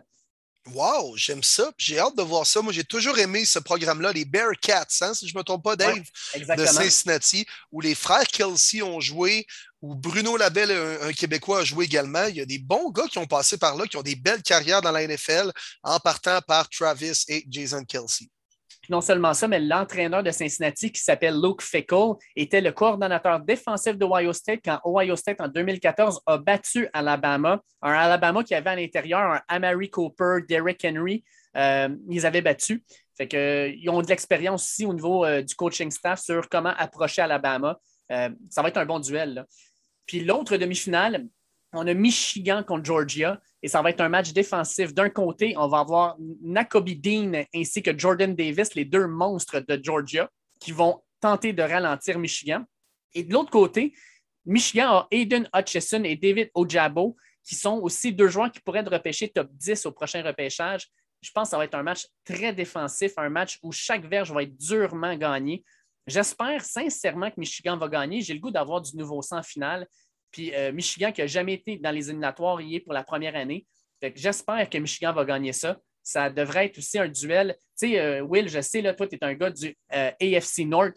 Des matchs défensifs, des matchs où quand ça frappe fort. Puis je pense que c'est ça qu'on va avoir dans la deuxième demi-finale. Wow, j'aime ça. Les gros bonhommes, hein, c'est là que ça se passe, la guerre des tranchées. Puis si tu en as une à nous suggérer, c'est deux contre trois, Georgia contre Michigan ou. Euh? Ben, ça dépend du style de football que vous aimez. Si vous aimez du football défensif où ça frappe fort, prenez Michigan contre Georgia. ça, c'est mon style de football. C'est celui que je vais regarder. Mais Alabama-Cincinnati, pour le côté historique, de voir peut-être une équipe comme Cincinnati aller battre Alabama, moi, je regarderais ça aussi. Je pense qu'on a deux très bonnes demi-finales. Ben, intéressant, ça va bien se prendre avant de, de réveillonner la nouvelle année, le 31. Ça va être parfait. Ça va être parfait. Oui, exact. Fait que, il n'y a vraiment pas de, manque de football cette semaine. On a beaucoup, beaucoup d'actions. Puis pour les amateurs aussi comme ça se préparer pour les repêchages et tout ça, il y a beaucoup, beaucoup d'éléments intéressants dans ces rencontres-là pour le prochain repêchage en 2022. Les boys, c'est à mon tour de vous souhaiter une superbe année 2022. Je vous souhaite la santé, comme que je dis à mes proches, parce qu'on le sait maintenant, on peut. Ben, en fait, on ne devrait jamais prendre ça pour acquis, la santé, mais encore plus maintenant. je vous souhaite la santé à tous nos auditeurs, tout le monde qui est présent. Euh, puis ensuite, ben, du bon football, puis du succès dans tout ce que vous euh, entreprenez euh, par la suite. Je veux remercier aussi la gang du NFL Fans du Québec, du côté de, la page Facebook. Euh, mon ami Mathieu Labbé, qui est un des administrateurs. Merci beaucoup du support. Merci d'être là, les boys. Puis je vous invite, si ce n'est pas déjà fait, à liker leur page et d'interagir avec eux. Vraiment une très, très belle communauté qui n'arrête pas d'augmenter, une augmentation fulgurante en 2021 des gens qui aiment beaucoup parler de football en français. Oui, puis merci d'être là, les gens à l'écoute également. Hein. Bonne année à vous. Merci de nous suivre de plus en plus nombreux, semaine après semaine. C'est le fun, c'est cool. On a une belle petite communauté grandissante. En plus de ça, les boys, c'est toujours un plaisir de jaser de foot à premier début avec vous autres. Une belle nouvelle année, une bonne nouvelle année. Euh, du succès dans vos études et de la santé. Hein. puis euh, nous autres, Marty, on se souhaite peut-être euh, un nouveau carrière en 2022. Ben, moi, c'est sûr, j'en ai un. J'ai vraiment hâte de voir c'est qui. Toi, tu dois tourner la page, mais ce sera qui? On a hâte de voir. Oh. Et les boys, pour la nouvelle année 2022, je souhaite longue vie au podcast Premier Les Buts. Vraiment, là, euh, profitez-en, tout le monde. Bon football. Euh, grosse avant-dernière semaine de saison régulière. Ça va être vraiment intéressant à suivre. Yes, sir. Oui, messieurs, merci beaucoup d'être là. Parlez du podcast Premier Début à tout le monde, à vos proches, même à vos grands-mères, n'importe qui, name it.